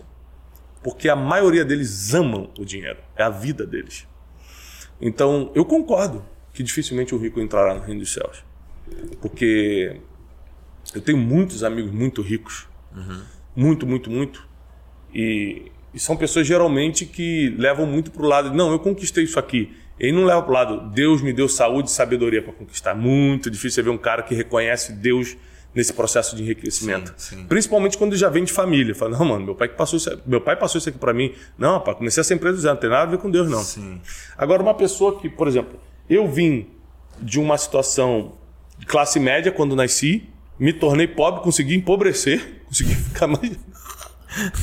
Consegui, Baixa performance. Consegui baixar. é, depois voltei para classe média baixa e depois fui crescendo até uma, ter uma vida melhor hoje. Então, para mim é impossível desconectar Deus da minha vida financeira, porque eu sei que tudo que eu tenho, Ele que me deu saúde, sabedoria, oportunidade, fez as pessoas é, gostarem do meu trabalho, do meu livro, de tudo que me trouxe recurso financeiro. Só que tem gente que não teve essa experiência com Deus antes Entendi. e já ganhou dinheiro. Tá bom. Então, por isso que dificilmente um rico entrará no reino dos céus, por isso que o inimigo de Deus não é o diabo, é o amor ao dinheiro, é mamão, o senhor das riquezas. É, então, o que nós temos que entender? Se você consegue ter alguma coisa sem essa coisa ter você, pode, na Bíblia. Eu consigo. Tá, se... vamos lá. Isso é bom. Fala mais disso aí. Se eu consigo ter dinheiro, por exemplo, sem o dinheiro me ter. Você é o mestre do dinheiro, Eu não mando é? no dinheiro. Você o dinheiro quer. serve meu propósito, não minhas emoções. Quando é que o dinheiro te tem? Quando o dinheiro manda nas tuas emoções. Dá um exemplo. Quando eu não tenho dinheiro, eu estou muito triste e fico cabisbaixo. Quando eu tenho, eu estou feliz e pago para todo mundo saquei, e tal. Saquei, saquei. O dinheiro interfere no meu humor, o dinheiro interfere nos meus sonhos. Teus sonhos são guiados pela tua situação financeira de hoje? Então, mamão é teu Deus. Você serve ao dinheiro, você não serve a Deus. Porque se você servisse a Deus, você não teria dúvida nenhuma que teus sonhos iam se realizar, independentemente do, da tua realidade de hoje. Porque quem vai realizar é Deus e não o dinheiro. Isso é acreditar em Deus e não no dinheiro. Quando você fala. Rapidinho, deixa eu só continuar. Tá. Eu, eu, eu, eu ganhei dinheiro na minha vida, eu tenho tudo que eu preciso para comer, para pagar minhas contas em dia, para não sei o quê. Mas eu nunca achei que é meu dinheiro que me, que me mantém. Ok. É, na minha cabeça, quem me protege é Deus. Eu tenho segurança, quem me protege é Deus. A Bíblia diz: se Deus não guardar a cidade, em vão vigia a sentinela. Ou seja, a sentinela estava lá, mas quem está guardando é Deus. Então eu boto a sentinela, mas quem guarda é Deus. Eu ganho dinheiro, mas quem me provê é Deus. Ou seja, eu faço a minha parte. Mas eu não estou confiando, na, não confiando na minha parte. Eu trabalho como se tudo dependesse de mim, mas confio como tudo se dependesse de Deus. Se a pessoa tiver essa consciência, não tem como dar errado. Cacete. Não tem como dar errado. O problema é quando eu trabalho achando que é o meu trabalho que vai fazer as coisas acontecerem. O trabalho é só a tua parte. Deus também tem que fazer a dele. E para Deus fazer a dele, você tem que estar em concordância. Quem faz a, a primeira parte? É a gente ou é Deus? Sempre a gente, porque Deus ele ele ele Perdão, quem faz primeiro, né? É, a ele parte. responde. Deus dá, Deus dá uma resposta à tua fé. Entendi. Sempre. Você vê na Bíblia que é, lógico, Deus, sendo misericordioso, ele cria toda a situação para você. E aí agora você tem que dar um passo para ele responder. Exato. Né? Se você não fizer a sua parte, não tem como Deus responder a sua fé. Então você precisa orar primeiro, você precisa dar o primeiro passo primeiro. Entendi. É, é o tempo todo isso. Abraão, sai da tua terra, da tua parentela. Abraão vai sem saber para onde estava indo, irmão. Começou a andar, abandona uma vida de riqueza com seu pai em Ur dos Caldeus, que era um grande empresário da época, e vai para o deserto andar. Não tem sentido. Deus, você me tirar aqui da boa para andar no deserto, não tem sentido nenhum. E por isso que ele é chamado pai da fé, porque ele foi o primeiro a acreditar numa voz que ninguém sabia o que, que era. Não tinha pastor, padre, Bíblia, não tinha nada na época para falar, isso aqui é Deus, hein? Por isso que ele, o Abraão é chamado pai da fé. Porque ele acreditou e foi. Deu o primeiro passo. É animal, é animal. Quando você fala Deus vai prover. O E protein é... Cara, agora o cara... Protein, não, agora... Pro... não, agora vai nascer uma, um, agora bíceps aí, vai... Ah, agora vem. Brunet, quando você fala Deus vai prover, é... Aí você fala, deu saúde, deu oportunidade, clarificou as coisas. Vai Ele- botar o cara certo na minha vida pra. Hoje, eu sou sócio de um cara que humanamente seria impossível ser. Uhum. Principalmente na época que a gente começou a se aproximar. Hoje, eu até acreditaria, hoje, 2023, por causa de alguns resultados que eu tenho. Mas quando a gente começou, não. Como eu conheci, como ele chegou na minha vida, como ele me analisou. Ah, só pode ter sido Deus. Eu também, eu também, eu também. Tá entendendo? Então, assim, cara, poxa, vai falar que não foi Deus, não tem como. Não tem como. Tanto cara que tem fatura mais do que eu. Sim. Por que eu? Por que eu, cara? Se todo empresário investidor quer retorno, por que não botou num cara que fatura 10 vezes mais do que eu, pô? Por que eu? Me responde. Eu Então, faço essa pergunta também. É, lógico. Nesse tempo que a gente não conversou em podcast e, e, porra, a gente se acompanha, né? A gente tá sempre trocando mensagem, muita amizade, muito carinho, a gente tem trocentos grupos junto. É, você, eu comecei esse podcast perguntando, cara, o que, que você aprendeu, né? E teve alguma coisa nesse tempo que você mudou? Afinal de contas, a gente tá no podcast 100, né, cara? É incrível, assim, super especial pra mim. Teve alguma coisa que você mudou de opinião? Que era uma convicção e você falou, epa, deixa eu pensar um pouco melhor. Olha, Cara, dificilmente eu mudo de opinião por causa de uma coisa só, né? Porque eu sei tudo, não. É o contrário, porque eu não sei nada, então eu nunca emito a minha opinião e eu, eu tento só falar o que está escrito. Porque eu tento só falar o que está escrito, dificilmente eu preciso mudar o que eu falei. isso é inteligente. É, eu sempre falo, Tiago, o que, que você acha é, de tal coisa? Eu não acho O que eu acho, não. Eu não acho, não. O que está escrito sobre isso Eu replico. é isso. Saquei. Tá entendendo? O que tá escrito sobre isso é isso. Então, assim, as pessoas querem sempre polemizar.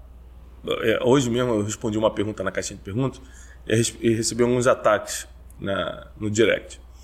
Porque o cara falou assim: não concordo com o atual governo. Tenho que é, é, respeitar, respeitá-los. Eu não coloquei minha opinião, peguei um versículo bíblico lá de 1 Timóteo 2 e botei: Orai por todas as autoridades É o 5. para que tenham uma vida boa e regalada, porque essa é a vontade de Deus. Você seguiu os cinco fundamentos de quem que você então, tipo tem que, assim, né? eu posso ter minha opinião política? Posso. Até a campanha. Acabou a campanha, quem assumiu? Agora eu tenho que orar por essa pessoa. Tá na Bíblia. Eu não concordo, mas eu não tô pedindo pra você concordar. Eu só, tô respondendo o que tá escrito. A pessoa, a pessoa. Hoje eu até recebi um ataque assim, eu não concordo com nada disso. Eu falei, mas rapaz, eu falei que você tem que fazer. Eu falei que é, que é assim que tem que ser o mundo. Eu falei que você. Não, cara, só dizendo. Me perguntaram o que, que eu acho. Eu falei, eu não acho. O que tá escrito é isso. Você segue na íntegra. Na íntegra.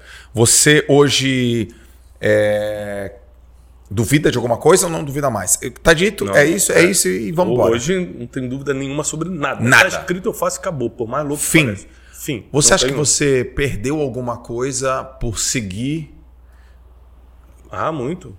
o quê? Ah, você perde muita coisa. Por exemplo, você perde muitos negócios, muitas oportunidades. Putz, legal você falar isso. Uma coisa legal você saber é o seguinte: os princípios geram mais prejuízos do que coisas boas. É mesmo? Bruno? É, lógico. Te dar um exemplo bíblico.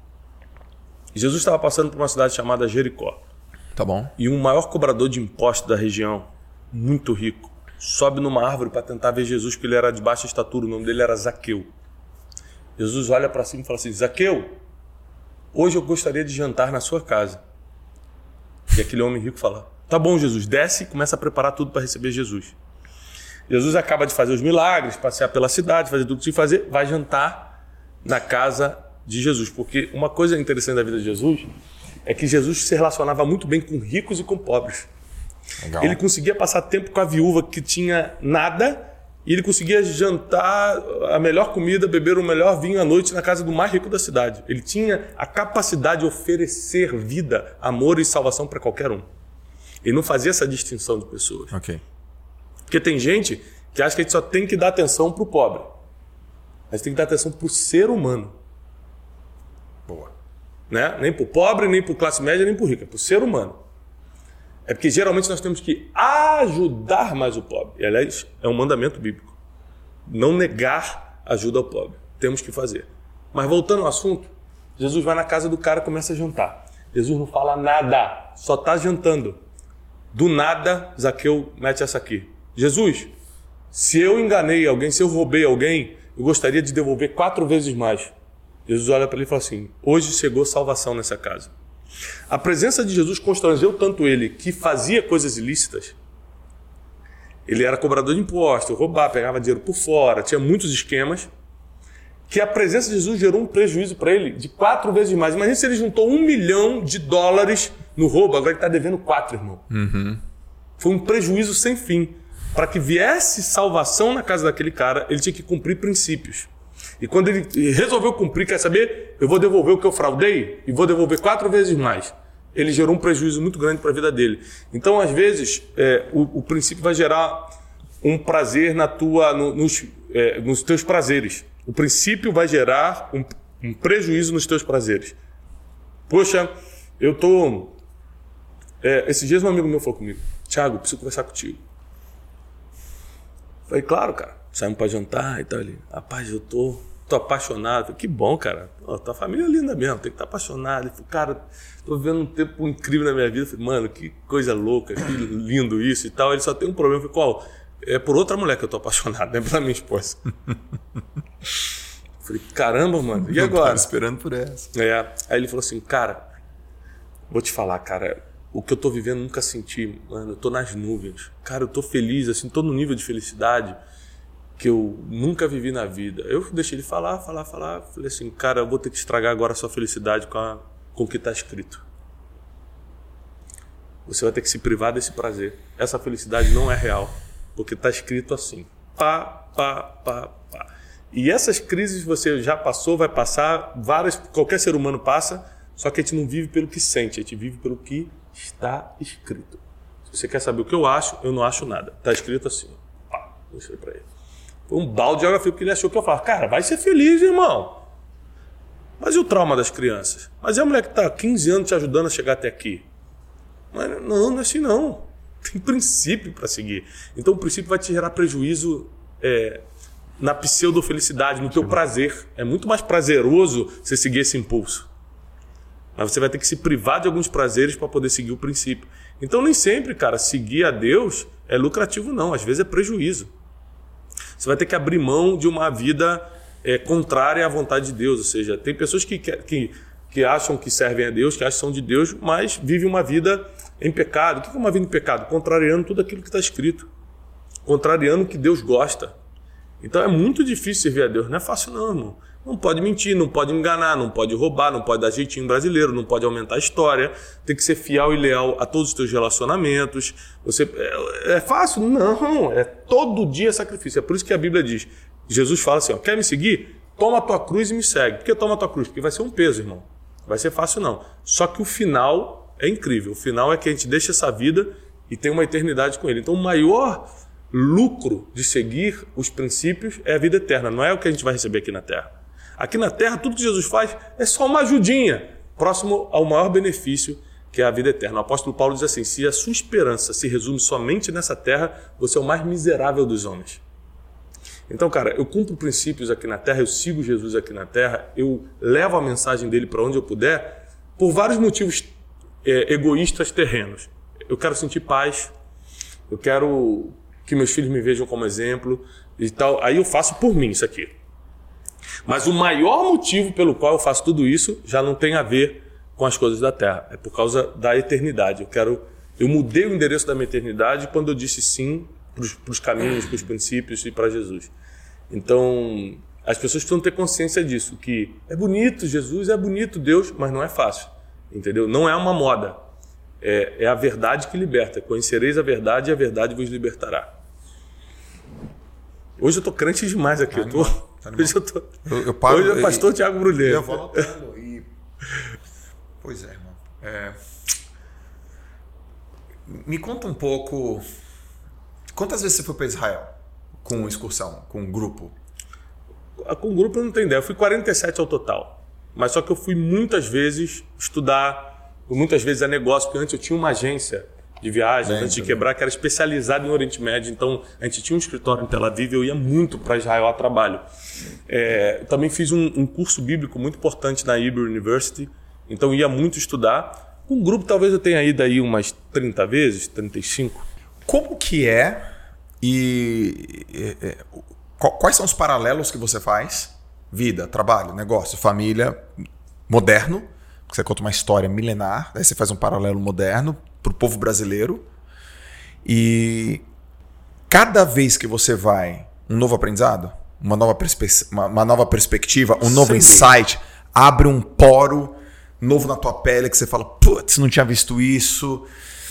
Como que é isso, e cara? Israel é igual ler a Bíblia. Você pode ler o mesmo versículo todo dia, que todo dia você vai entender uma coisa diferente do versículo. Faz essa experiência um dia. Ok. Porque a Bíblia, ela é viva, né? Ela não é um texto morto colocado ali, ela é viva. Você está lendo, hoje faz um sentido para você, amanhã faz outro, amanhã você. Caramba! Eu li esse versículo ontem, mas estou entendendo outra coisa. É, é, são direcionamentos divinos. Ok. Israel é a mesma coisa. Pode ir 100 vezes, toda vez vai ser uma experiência completamente diferente. E eu, eu me aproximo muito de Deus quando eu estou em Israel com meus grupos, porque lá a gente, além de estudar inteligência espiritual, e a, a nossa mente abre para a Bíblia. Quem tinha qualquer dúvida começa a ver a arqueologia, a história, a geografia. E Jesus falou naquele monte e as pessoas subiram. Você começa a ver a geografia. Caramba, é o que está escrito, está aqui, igual, é isso mesmo. Assim, a sua fé aumenta, a sua inteligência aumenta, a sua espiritualidade aflora. É uma experiência assim sem igual ir para Israel. Então eu acho que é uma experiência que as pessoas deveriam fazer. Inclusive, Quando é o seu próximo? Agora, Quando é o seu próximo? Esse ano a gente vai agora em abril. De 9 a 17 de abril. Já está fechado? As datas estão tá fechadas. Está fechado tem, o grupo? Tem, tem poucas vagas, mas tem. Não, então eu quero, eu quero divulgar. Quero divulgar. Como que faz? Não sei. Como que faz para quem quiser ir para Israel com Brunet em abril? Pra gente, a gente bota link na descrição, é, a gente bota eu, um QR Code, eu, a gente bota vai para o WhatsApp. Porque... Tem um link da, da agência, não é nem meu link, é da, direto da agência, que cai tipo num Google Forms, a pessoa botar o nome e tal, e a agência liga para eles. Então tá. Então aqui nessa descrição desse vídeo vai estar tá o link, já manda aqui, ó, né? O link para cair no Forms. E, e faz o seguinte: é, nesse Forms específico, que vai estar tá nesse link aqui, a gente sabe que ele é a galera do, do podcast. Porque tá, eu, eu, eu quero que a galera vai ter gente chamando. Tenho certeza ótimo, que vai ter gente querendo. E não, não vai ser muito legal. E também, quando que é o teu próximo método Destiny? É final de março. Final de março, né? Tem vaga? Tem. Então bota o link. Acabou esse final de semana 1, né? Abriu inscrições ontem. Então bota o link também do método Destiny aqui pra galera se inscrever, pra galera mandar no Forms, pra galera. E no próximo era legal te receber de novo lá. Te recebi no primeiro e já tá indo pro sexto. Foi no primeiro que eu fui? Foi. Lindo lá. Não, muito Pô, legal. bonito pra caraca. Putz, sled bonito, uma cadeira gostosa.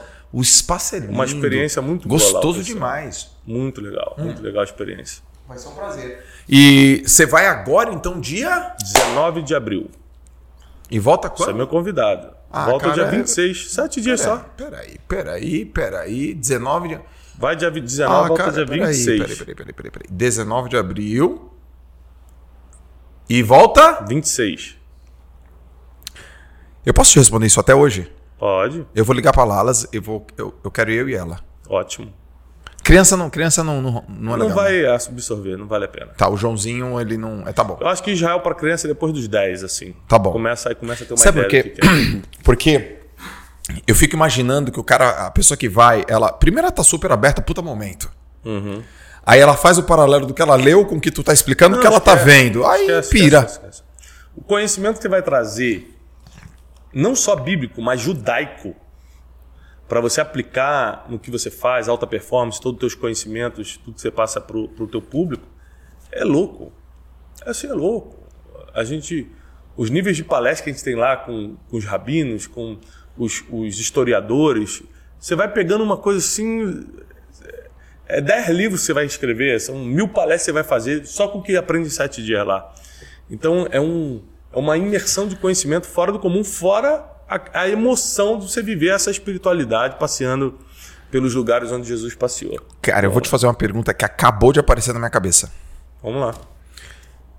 Eu estou escrevendo é, o que eu considero o maior, mais profundo, mais completo livro sobre alta performance que tem no planeta. Eu já peguei as referências de alta performance, eu leio elas. E eu decidi escrever algo que eu vou esvaziar tudo. Vou entrevistar as pessoas e assim por diante. O que passou na minha cabeça é o seguinte: Existe na história bíblica em Israel conceitos aplicáveis para alta performance? Aprendizados para alta performance? Cara, existe muita coisa. Muito, né, cara? Por exemplo, tem noção que Jesus ficou 30 anos só se preparando e só três anos ele fez tudo? Três anos ele mudou a história. Treinou, treinou, treinou, treinou, Mas treinou, isso tá em treinou. que ano? 2023. 2023 depois de quê?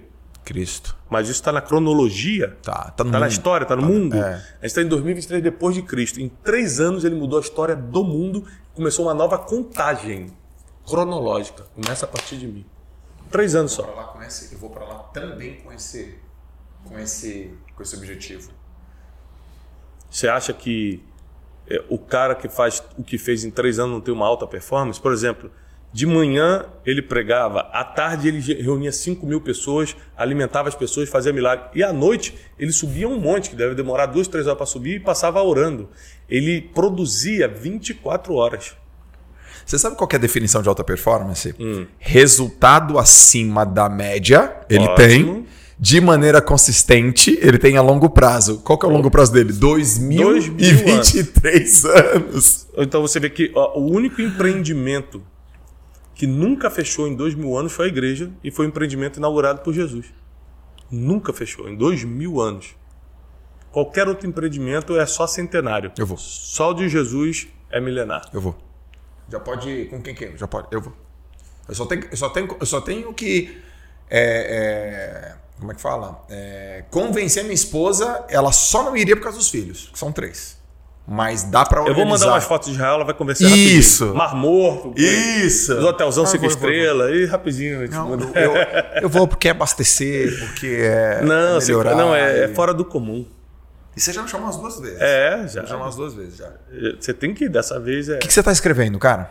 Eu estou escrevendo sobre princípios milenares muito voltado para felicidade. As pessoas estão com muito problema de ser feliz.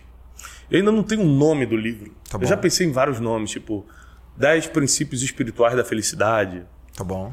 ou então o guia espiritual da felicidade. Estou pensando em vários nomes e estou assim com meus mentores e com o mentor principal, que é Deus, tentando entender qual o nome que as pessoas entenderiam melhor o conteúdo. Mas basicamente é o seguinte: existem sete princípios milenares, sete princípios espirituais que a pessoa, sendo religiosa ou não, se cumprir, vai ser feliz. Ok. Então, primeiro eu vou definir o que é felicidade segundo a Bíblia, que é muito diferente do que, do que as pessoas acham. Então, é, existem princípios. Quer ver um princípio que a gente pode falar aqui? Que eu não quero adiantar muito do livro, porque Tá bom. Fala só um, só umzinho. o poder das palavras é um princípio espiritual. Minha palavra tem poder.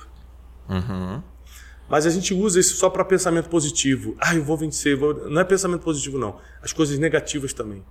Nunca fala pro teu filho, você não presta, você não é nada. Seu burro tirou nota, seu burro, tô pagando essa escola. Cuidado com as palavras. Biblicamente, o mundo espiritual se move pelo que você fala. Então, a maioria dos seres humanos não religiosos, não religiosos, que superaram a vida e fizeram algo histórico e tem resultado surpreendente, usaram as palavras a seu favor. Mesmo sem ter noção que isso era um princípio espiritual. Então, é, se as pessoas não aprenderem a usar, a lidar com as palavras, dificilmente elas vão prosperar. Você sabe por que tem muita gente que ora e Deus não responde? Pede e não recebe? Ela declara, profetiza sobre sua vida e, não recebe, e nada acontece?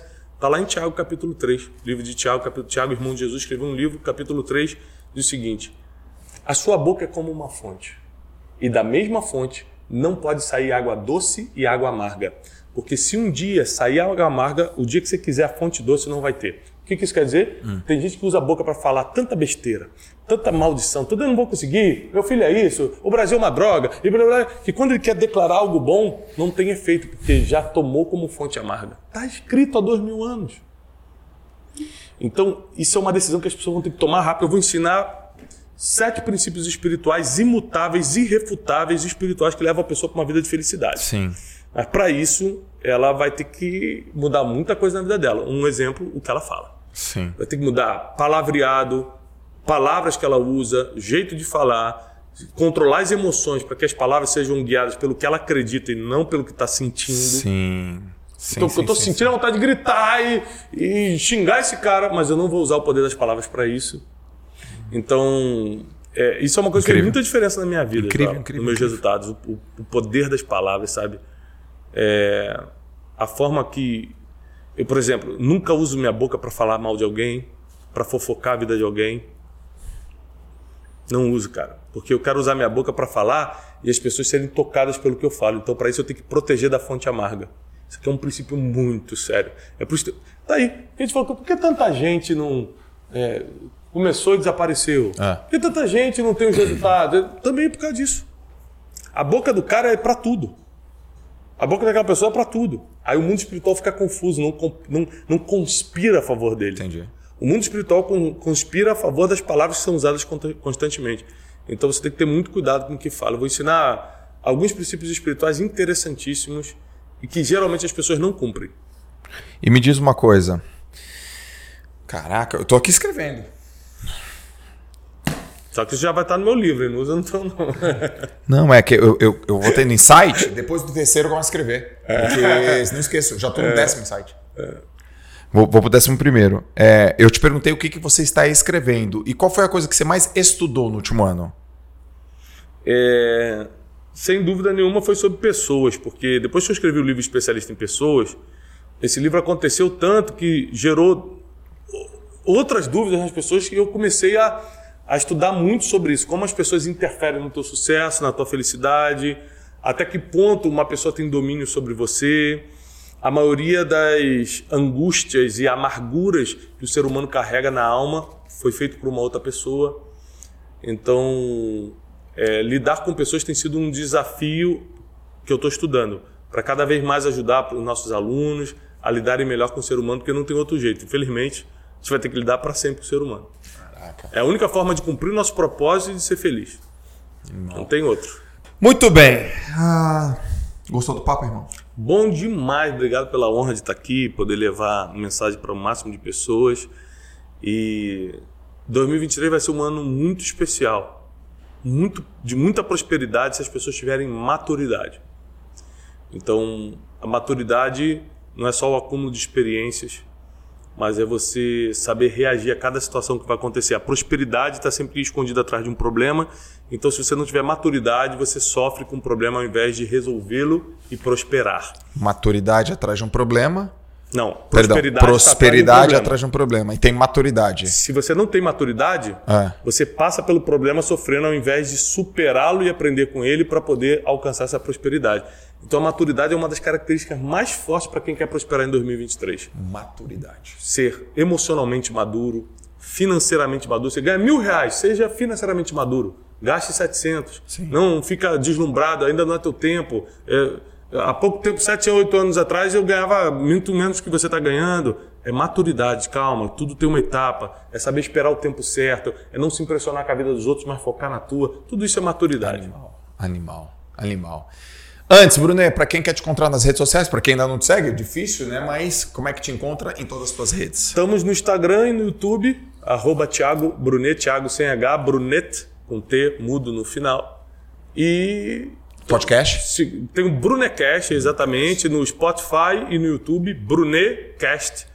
E também de segunda a sexta, 7h57 da manhã, Café com Destino lá no meu canal de YouTube, ao vivo, te ajudando com várias questões bíblicas. Show de bola. Galera também que quiser ir para Israel com o Brunet, link na descrição. Método Destiny, link na descrição. Obrigado, irmão. Se for para Israel, vai me ver lá. É isso aí. E vamos trocar ideia e vamos aprender. Vamos embora. Eu vou ficar levando a bandeirinha assim. Vai ser o guia. Eu sou o guia, o Brunet vai. Sou o guia. Gente, sigam o Joel. Aí eu vou estar com uma bandeirinha assim, ó. né? Eu sou o cara lá, o cara E- da E frente. outra coisa, a gente pode fazer também uma competição de natação no Mar da Galileia, mano. Afinal de contas, Ah, você que me ensinou a nadar, pô. Tudo que eu Muito bom. eu. Não, então assim, é, mas é bom de nadar lá. Muita gente nada no Mar da Galileia. as braçadonas mesmo? Abraçadona, imagina a experiência. É top. Tá, tá feito. Não, vale muito a pena. Não, a gente vai. Vai ser bom demais. Eu vou, eu vou. E a minha esposa vai também. Tô falando aqui antes de falar com ela, tá? Mas, Lalas, a gente vai. vai. Vai fazendo as malas. Brunet, toda vez que, eu venho, que você vem no meu podcast, eu peço pra você deixar aquela frase do outdoor. Né? Então vou pedir, pedir de novo, um ano depois, um ano e pouco depois. Se você tivesse que mandar uma mensagem, essa mensagem vai ser vista por todos seres humanos do, do, do planeta Terra, quase 8 bilhões, ou 8 bilhões, não sei exatamente se já bateu, e vai chegar. O algoritmo vai entregar na TV, no outdoor, no celular, no jornal, na areia. Que mensagem seria essa? Eu, eu quero responder aqui uma pergunta que me mandaram hoje no Instagram. Eu acho que cabe para tudo que a gente falou aqui. Uma pessoa me mandou hoje assim no Instagram, na, na caixinha de perguntas, Thiago, é melhor ser inteligente ou sábio? Hum. É melhor comprar a inteligência ou buscar a sabedoria? Eu respondi com uma frase que está em um dos meus livros, e essa é a frase que eu gostaria que todo mundo escutasse no mundo. O inteligente, ele vai conseguir sair de um buraco. O inteligente ele tem capacidade, inteligência para sair de um buraco que o sábio jamais cairia. Eu acho que as pessoas precisam entender isso para poder. Eu não estava esperando esse final, cara. Que o sábio jamais. Jamais cairia. Então acho que isso aí salva a vida de muita gente, cara. A sabedoria, segundo a Bíblia, Provérbios capítulo 4, versículo 7, é a coisa principal. Quem tem sabedoria sabe decidir, sabe com quem vai andar e não cai nas armadilhas da vida. Cara, então, então me, me, dá, me dá esse rabinho aqui no final. O que, que a Bíblia diz? Onde buscar e alimentar nossa sabedoria? Um, só tem um jeito, que começa através da oração. Tiago capítulo 1, versículo 5 diz: Se alguém precisa de sabedoria, peça a Deus, que ele dá a todos liberalmente. Ou seja, a sabedoria é divina. Tem vários versículos que falam que a sabedoria não está. Por exemplo, Jó capítulo 28 diz: a sabedoria não está disponível na terra dos viventes. A inteligência é um item de fábrica, está comigo, está contigo. Se você desenvolver, você vai ser inteligente cognitivamente, vai ter inteligência emocional, inteligência financeira, relacional, tudo isso. Inteligência já nasceu com o ser humano. É um item de fábrica. Sabedoria não. Você compra. E você compra através de oração, ponto número um, ou seja, você tem que pedir ela a Deus depois, através de convivência com pessoas sábias, lá em Provérbios diz: ande com o sábio e você se tornará sábio. Através de observação, uhum. a Bíblia diz que Salomão aprendeu a sabedoria observando o caminho dos animais, como os reis da terra se portavam. Observação. Caminho dos animais. É, ele faz várias referências. Vocês já observaram os coelhos? Versículos que fala o caminho. Do... O coelho é um povo, são um povo tão fraco, mas a sua casa está feita em cavernas na rocha. Ou seja, estratégia para sobreviver, o fraco tem que estar num lugar forte. Salomão ele usava muito. Ele falou assim: vocês já perceberam a formiga? Que sendo tão inferior, eles não tendo general, eles ajuntam, ajuntam é, comida, as, as, as pedaços de, de folha no verão, para que no inverno não passe necessidade? E os gafanhotos que não têm chefe, mas voam em bandos organizados? Ele vai dando exemplo dos animais. Então, Salomão, além de ter pedido a Deus, quando ele tinha 16 anos, Deus apareceu para ele e falou: Salomão, pede-me o que quiseres. Ah. Aí ele falou: Eu quero sabedoria. Com 16 anos, irmão, você quer Ferrari, você quer ah. a mulher mais bonita do colégio, a garota mais bonita do colégio. Ele pediu sabedoria. Por que um garoto de 16 anos pediu sabedoria? Boa pergunta. Provérbios 4. A Bíblia diz que Salomão, Salomão diz em Provérbios 4 assim: Quando eu era pequenininho, tenro aos olhos da minha mãe meu pai, que era o pai de Salomão, rei Davi. Rei Davi. Meu pai me pegava pela mão, me guiava pelos palácios e dizia: Salomão, a sabedoria é a coisa principal. Salomão, vende tudo que você tem e compra sabedoria. Salomão, ama a sabedoria, ela vai te amar. Honre a ela, vai te honrar. Quem estava falando isso? O cara que era o maior guerreiro da época, o maior rei, rico, tinha várias mulheres, concubinas, tinha tudo. E ele falou, quando ele quis treinar, mentorear o filho, ele falou: Ó, você sabe que eu tenho tudo, mas a sabedoria é a coisa principal. Então, quando Deus aparece para Salomão e fala: O que, que você quer ali? Sabedoria. Ele está treinado a pedir o certo. Então, eu acho que é, se as pessoas buscarem sabedoria, elas não vão cair nos buracos da vida e vão viver muito melhor. É basicamente isso. Que animal. Nossa, obrigado, irmão. Vai dar duas horas de podcast, né? Caraca, é. Eu quero, eu quero almoçar, pô. Galera, esse foi o episódio número 100 do JJ Podcast especial mais uma vez, vai arrebentar, tenho certeza. Se você gostou, comenta. Se você já é inscrito, manda para mais pessoas. Se não está inscrito, se inscreve aqui. Se você está vendo aí pelo YouTube, ativa o sininho. Foi um prazer compartilhar. Bruné, obrigado, irmão. Nada, foi um prazer, foi meu. Obrigado, gente. Deus abençoe vocês. Valeu, gente. Tchau. Até o próximo JJ Podcast. Valeu.